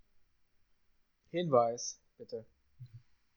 Äh, Hinweis, äh, kann ich super sagen, äh, wurde auch in Captain America 3 von äh, Spider-Man schon äh, thematisiert. Äh, so hat er nämlich äh, eine Idee entworfen, wie man Ant-Man zum Fall bringen kann. Diese Beine da äh, fesseln. Genau. Was man Und halt da hat mit, er- diesen, äh, mit diesen elefantenartigen Star Wars-Dingern immer gemacht hat, oder? Genau, richtig. Da hat er ja auch die AT-AT-Dinger da äh, AT-AT, so hingewiesen. heißen die. Ja. Und äh, tatsächlich so ein AT-AT-Ding steht auf seinem äh, Schreibtisch. In Ah. kleinen Spiel, Spielmodellform. Äh, also auch da ist äh, der Spider-Man mit drin, auch wenn, also mir ist es nicht aufgefallen, ich glaube dir, Basti, ja auch nicht. Ich weiß nicht, ob, ob euch ihr was gesehen habt. In der Hand oder sowas ist ja diesmal nicht flöten gegangen, ne? Mhm. Mhm. Ich täusche. Die Zeiten sind vorbei, endgültig. ja, schade eigentlich. Mal gucken. Der wäre auch ganz nett gewesen. Äh, dann ist mir, habe ich noch äh, rausgefunden oder noch gesehen, bei diesem Angriff äh, auf die Bank, als wir ja, als da die, die äh, sozusagen Avenger-verkleideten Leute dann drin sind, ähm, gibt es eine ganz, äh, ganz kleinen Moment, wo im Hintergrund von Peter ein Poster zu sehen ist, ähm, wo drauf steht Identitätsdiebstahl. Wir haben für sie vorgesorgt, was ja auch so ein bisschen eine Ironie zu dieser Situation ist, wo sie gerade die Avengers imitieren. Äh, fand ich auch noch äh, ganz nett. Und ist euch aufgefallen, was Flash auf seinem Auto für ein Kennzeichen hatte? Oh, auf dem Audi? Ja, genau, auf dem Audi, ja. Hm. Also die haben ein paar Mal tatsächlich mit Kennzeichen gespielt, gibt ja noch irgendwelche Zahlen und Buchstabenkombinationen bei anderen Autos, die äh, irgendwelche tieferen Bedeutungen hatten, wobei das jetzt alles nicht so äh, spannend war. Aber die hier fand ich noch ganz nett. Die haben ja immer alle so eine, also, also häufig in Amerika äh, so Kennzeichen, die irgendwie Wort, Wörter mhm. oder Namen oder sowas ergeben. Und er hatte hier tatsächlich, weil noch Flash heißt, Flash Drive. Also das I hat er natürlich weggelassen, hat nicht mehr drauf gepasst, aber Flash Drive war das Kennzeichen. Also für, für, für Speicherstick. Fand ich auch äh, ganz nett, als man das äh, kurz gesehen hat. Und ist euch aufgefallen, dass Spider-Man im ganzen Film nicht ein einziges Mal jemanden schlägt? Also er tritt und macht viel mit seinen Spinnennetzen, aber er hat nicht einmal einen Schlag irgendwo abgegeben. Ah, das ist mir nicht aufgefallen. Also die Frage, die ich mich aber gestellt habe, die ich mir gestellt habe, war, woher kriegt er dann immer die, das ganze Zeug für seine äh, Fäden her? Das wäre auch so An sich wurde es ja angedeutet, er produziert es auch im Chemieunterricht da noch nebenbei. Aber mit dem neuen Anzug und alles, die ganzen Patronen, der, der, wie viel der allein auf der Fähre schon verballert, ähm, ist das, ja, das ist das von Tony Stark ja vielleicht noch gestellt? Ja, man weiß ja leider auch gar nicht, wie viel war? ist in so einer Patrone drin oder wie lange hält so eine Patrone oder so, ne? Hm. Die ist halt immer leer, die ist halt immer leer, wenn man es gerade äh, am nötigsten hat. ja gut, aber das ist ja ein Grundgesetz bei allen Sachen im Leben, oder? Von daher. Ähm, und eine Sache ist mir noch aufgefallen, äh, die fand ich ganz nett, im, relativ am Anfang nach dieser Party, wo er dann erstmalig quasi aufmerksam wird auf äh, die, die Vulture-Bösewichte, äh, da ist ja so ein bisschen eine Verfolgungsjagd, die unter anderem auch durch den Garten geht. Und, und durch mehrere Gärten. Und da schreit er ja so noch nach hinten zu den Leuten, die da sind. Ein guter Film. Ist, ist euch aufgefallen, was für ein Film da gerade lief? Alien. Keine Ahnung. Ferris macht blau da gibt es halt auch genau so eine Szene, wo sie, äh, also was heißt Wo genau einer durch den Garten rennt. So ja, ja, genau. Also die hat man ja auch gesehen, haben sie ja Ja, genau. Da kann ich mich erinnern. Äh, und das fand ich, äh, fand ich auch ganz charmant, dass man das nochmal drin hat. Äh, und äh, ist auch vor allem nochmal interessant, weil Ferris macht Blau als Vorbereitung für diesen Film geguckt wurde, weil man ja so ein bisschen dieses jugendhafte ähm, Coming of Age haben wollte. Und genau das ist ja Ferris, of Blau, äh, Ferris macht Blau auch. Und äh, da wurden quasi die Schauspieler am Anfang vor, vor Drehbeginn so ein bisschen genötigt, einige Filme im großen Team zu gucken. Und der war dabei unter anderem. Das fand ich auch noch ganz nett. Ja, ansonsten. Ist euch eigentlich aufgefallen, und das ist der Unterschied, der, der, der wirklich so am klarsten bei mir hängen geblieben ist, ganz zum Schluss, ich fand den Schluss wirklich charmant, bevor die Postcredits sind, wo er da aufgenommen werden sollte und ähm, Iron Man dann auch so tut, als ob, ja, ja, ja, war ja alles nur so ein Test. Und dann taucht Pepper auf einmal wieder auf, wo wir eigentlich vorher wissen, die haben sich eine Auszeit genommen. Und was machen die? Spontan, die heiraten. Das wusste ich gar nicht mehr. Ist mir noch, ist mir noch nie bewusst gewesen, dass die da heiraten und dass da alles wieder in Ordnung ist. Ja, fand ich auch richtig cool. Ich habe mich aber. Fand ich auch super, ja. Äh, auch eine schöne Idee, wie man. Und vor allem, er hat ja auch gesagt, er hat ja den Ring seit 2008 trägt, den sie ja mit sich rum, ne? Also eigentlich seit des ersten Iron Man-Films schon. Das heißt, er wusste offenbar schon, schon im ersten Iron Man, die will ich mal heiraten. Ja. Würde ich jetzt so interpretieren. Also, wir wussten es ja auch schon vorher. ja. es war irgendwie naheliegend, dass das mal kommen muss. Wobei es ja die Theorien gab, weil ja Pepper jetzt einige Filme nicht aufgetaucht ist, äh, dass sie äh, schon irgendwie in irgendeinem Zuge verstorben sein sollte. Äh, also gab es so Fantheorien eine ganze Menge drumherum. Äh, was ja gut damit jetzt dann zumindest aufgelöst wurde. Äh, aber weil du die letzte Szene da quasi nochmal ansprichst, ich habe da noch gesehen, da ist ein äh, so, so, so ein Düsenjet-Raumschiff, was weiß ich da, ist da gestartet. Hm. Wir haben aber nicht gesehen, wer oder was da drin ist. Ich habe überlegt, und da bin ich mir auch echt nicht sicher, war das zufällig in, in Captain America 3 oder so irgendwo noch eine Abschlusssequenz oder so, dass wir da jemanden noch ins irgendwo hin starten sehen haben? Boah. Dass es damit sich überschnitten hat jetzt? Also ich bin mir jetzt auch echt selber nicht sicher, aber. Es spielt ja nicht. Spielt ja nicht parallel, spielt ja danach, der Film. Deswegen glaube ich nicht. Glaube ich nicht dran, dass da parallel ist. Wäre jetzt so interessant gewesen, ob da nochmal irgendwer in, in die, so da wieder irgendein so Gimmick reingemacht habe, aber äh, ja, egal. Ähm, Achso, und eine Frage hatte ich auch noch an euch, wo ich mir nämlich auch unsicher war. Ihr hattet vorhin schon kurz die Knastszene da zum Schluss, die Abspannszene angesprochen. Kennen wir diesen anderen Bösewicht? Der kommt mir so bekannt vor. Der äh, quasi Keaton fragt, äh, wer denn jetzt Spider-Man sei. Haben wir den schon mal in irgendeinem Film? Ja, zum einen den Schauspieler natürlich, aber, aber auch die Figur selber. Ähm, die Figur nicht. Ähm, aber ich habe mal gehört, dass der, weil der hat ja, glaube ich, so ein Skorpion-Tattoo, ne? Irgendwie am, am Hals oder so. War das nicht so? Also auf jeden Fall soll diese Figur eine Anspielung sein auf Scorpion, also diese, diesen Spider-Man-Schurken. Deswegen hatte ich nämlich eigentlich damals noch, weiß ich noch, bevor schon alles bekannt wurde zu dem nächsten Teil, Spider-Man Far From Home mit Mysterio und allem, hatte ich eigentlich gedacht, dass denn Scorpion dort der Gegenspieler wird. Also bevor eben das alles losging. Und den Schauspieler an sich, den kenne ich zum Beispiel aus, kennt ihr das Spiel Far Cry 3, die Figur Bars? Ja. Das ist der. Der hat den damals bei Motion Capturing verkörpert. Ah, Und beim Better Call Saul hat er, glaube ich, auch mitgespielt. Also äh, aus weiteren Sachen kenne ich ihn nicht. Michael Mando heißt der, glaube ich. Schauspieler. Hatte mich nur gefragt, ob wir den schon mal irgendwo, Mhm. weil sie den ja auch nicht irgendwo noch einführen oder fragen, wer diese Figur ist. Und wir kriegen den, glaube ich, auch nicht in den kommenden Filmen irgendwo als Bösewicht oder so zu sehen. Deswegen hat das, finde ich, schon so ein bisschen neugierig gemacht. Wie kommt jetzt diese Szene aus heiterem Himmel zustande? Warum fragt irgendwer willkürlich den, den Michael Keaton, ob er Ja. Spider-Man Naja, letztendlich kann er schon als neuer Bösewicht aufgebaut werden, weil er hat ja die Verletzung bekommen von Spider-Man und will sich rächen. No. Also ich hätte, also ich muss sagen, Ich ich hätte es eigentlich auch ganz cool gefunden, wenn er dann im zweiten Teil schon ge gewesen wäre. Also klar, Jack Gyllenhaal, ein ja, ist auch ein super Schauspieler und war auch eine coole Idee, aber ich, ich hätte es eigentlich ganz cool gefunden, wenn die auch so weitergemacht hätten. Das hätte dann für, für mich von der Kontinuität irgendwie gut reingepasst.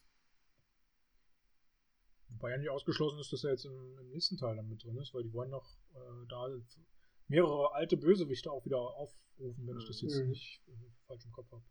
Ja gut, das stimmt natürlich. Also, Ich glaube, Scorpion war doch eine Figur aus den Sinister Six, oder? Und bisher sind doch auch so Ja, Schurkenrollen bestätigt worden, die ja auch als Teil davon sind. Ne? Ich glaube, Dr. Octopus und die Elektra haben doch auch dazugehört, meiner Meinung nach. Ne? Und Vulture eigentlich ich auch. glaube auch, ja. Ja, von, ja gut, von daher sind Das ja wirklich die dabei, Umstände gegeben. Ja, das stimmt. Naja, wir werden sehen. Haben wir Ich die bin auf jeden Fall Erklärung gespannt. gegeben. Ja. Schauen wir mal, was da so auf uns zukommt. Mhm. Ja, und ansonsten, also ich habe jetzt nicht wesentlich groß mehr was an, an äh, Fakten oder interessanten Themen, die wir jetzt noch äh, besprechen können. Ich weiß nicht, habt ihr noch irgendwas auf Ich hab, kann nur höchstens sagen, die haben hier eine andere Geschichte geschaffen, weil Iron Man wird ja wie so der Ziehvater hier äh, beschrieben in dem Film. In den Comics ist es aber so, dass ähm, Iron Man unbedingt will, dass Spider-Man seine Identität veröffentlicht und daraufhin ähm, in dem Comic gibt es den Kingpin, der setzt dann irgendwelche Schergen auf Spider-Man an, beziehungsweise auf deren Familie und dann wird, glaube ich, die Tante May getötet. Oder sein Ah, Onkel okay. sogar auch noch.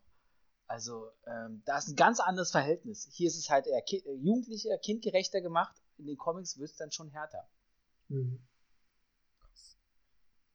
Ja, apropos äh, Tante May, weil du es gerade noch ansprichst, äh, ja auch krass, ne? Die, die, äh, dass sie in der letzten Szene noch feststellen Ach, muss, äh, dass äh, Spider-Man ihr Enkel ist. Nee, nicht Enkel, sondern das ist das Gleiche. Äh, nicht kommt vom Dorf. ist mein Enkel.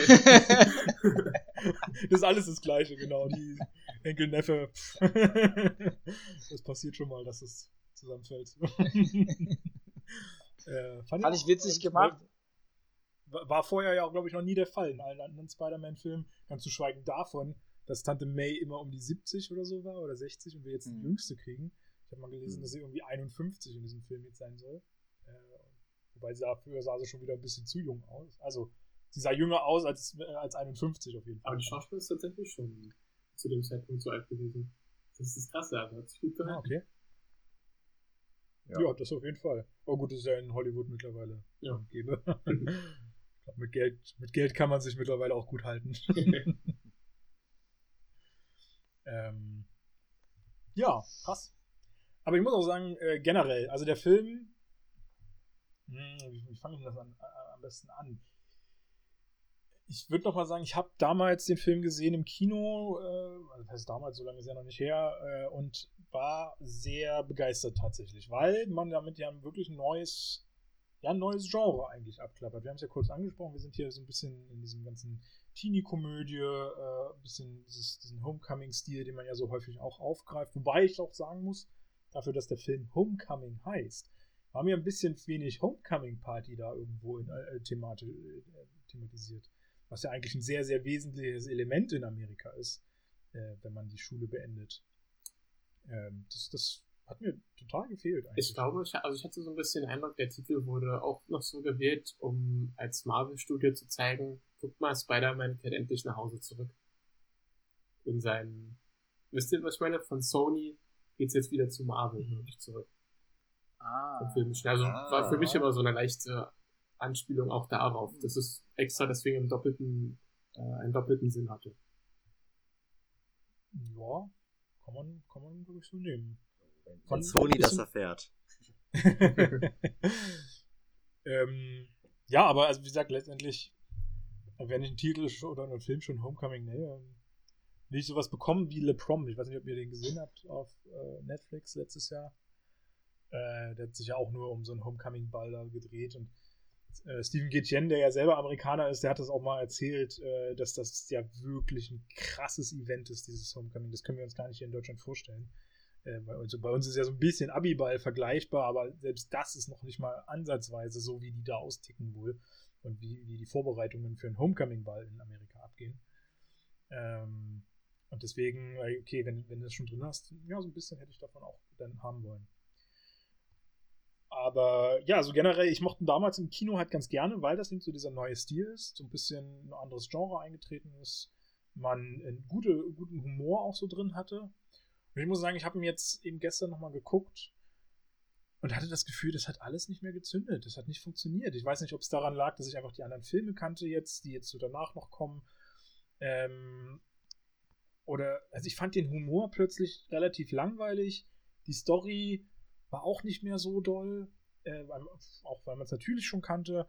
Äh, es hat mich einfach beim zweiten, ich glaube, das war jetzt mein zweites, vielleicht das dritte Mal, ich weiß nicht, hat mich der überhaupt nicht mehr gecatcht. Ich weiß nicht, ob es euch ähnlich ging. Also würdest du behaupten, dass der jetzt äh, bisher, bisher von den bisherigen Marvel-Filmen der einer der schwächeren schon war für dich? Boah, das ist schwierig tatsächlich zu fragen äh, oder zu sagen. Ich also ich würde ihn immer noch nicht mit meinen, mit, mit Captain Marvel oder so gleichsetzen, weil die waren schon immer noch deutlich schlechter. Also, aber Michael, fandest du, glaub, dass das jetzt der Film einer so der schlechteren Marvel-Filme ist, die du bis jetzt gesehen hast? Ich fand jetzt die Frage stellen gar nicht so schwierig.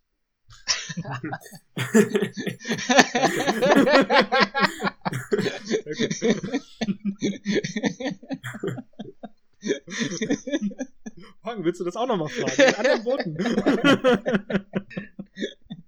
Nein, also ich weiß es nicht. Keine Ahnung. Ich äh, würde ihn nicht zu den schlechtesten zählen. Er hat mich überhaupt nicht mehr mitgerissen und ähm, ich weiß nicht, ich konnte auch nicht mehr so richtig schmunzeln über diese ganzen, über diesen Humor.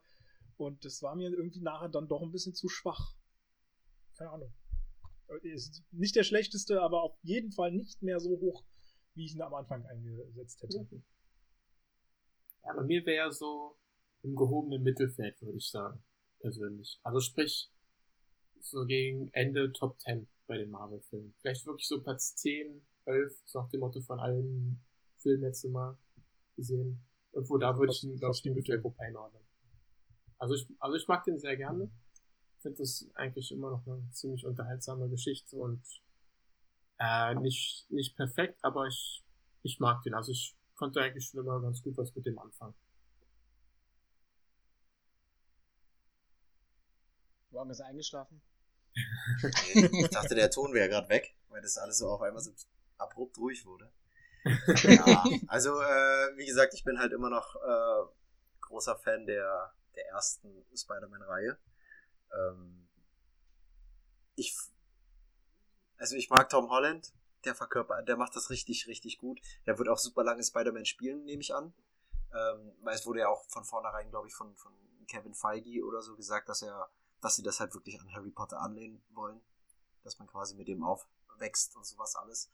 Ähm, aber ja, also den Homecoming unterhaltsam, aber Mittelmaß, würde ich sagen.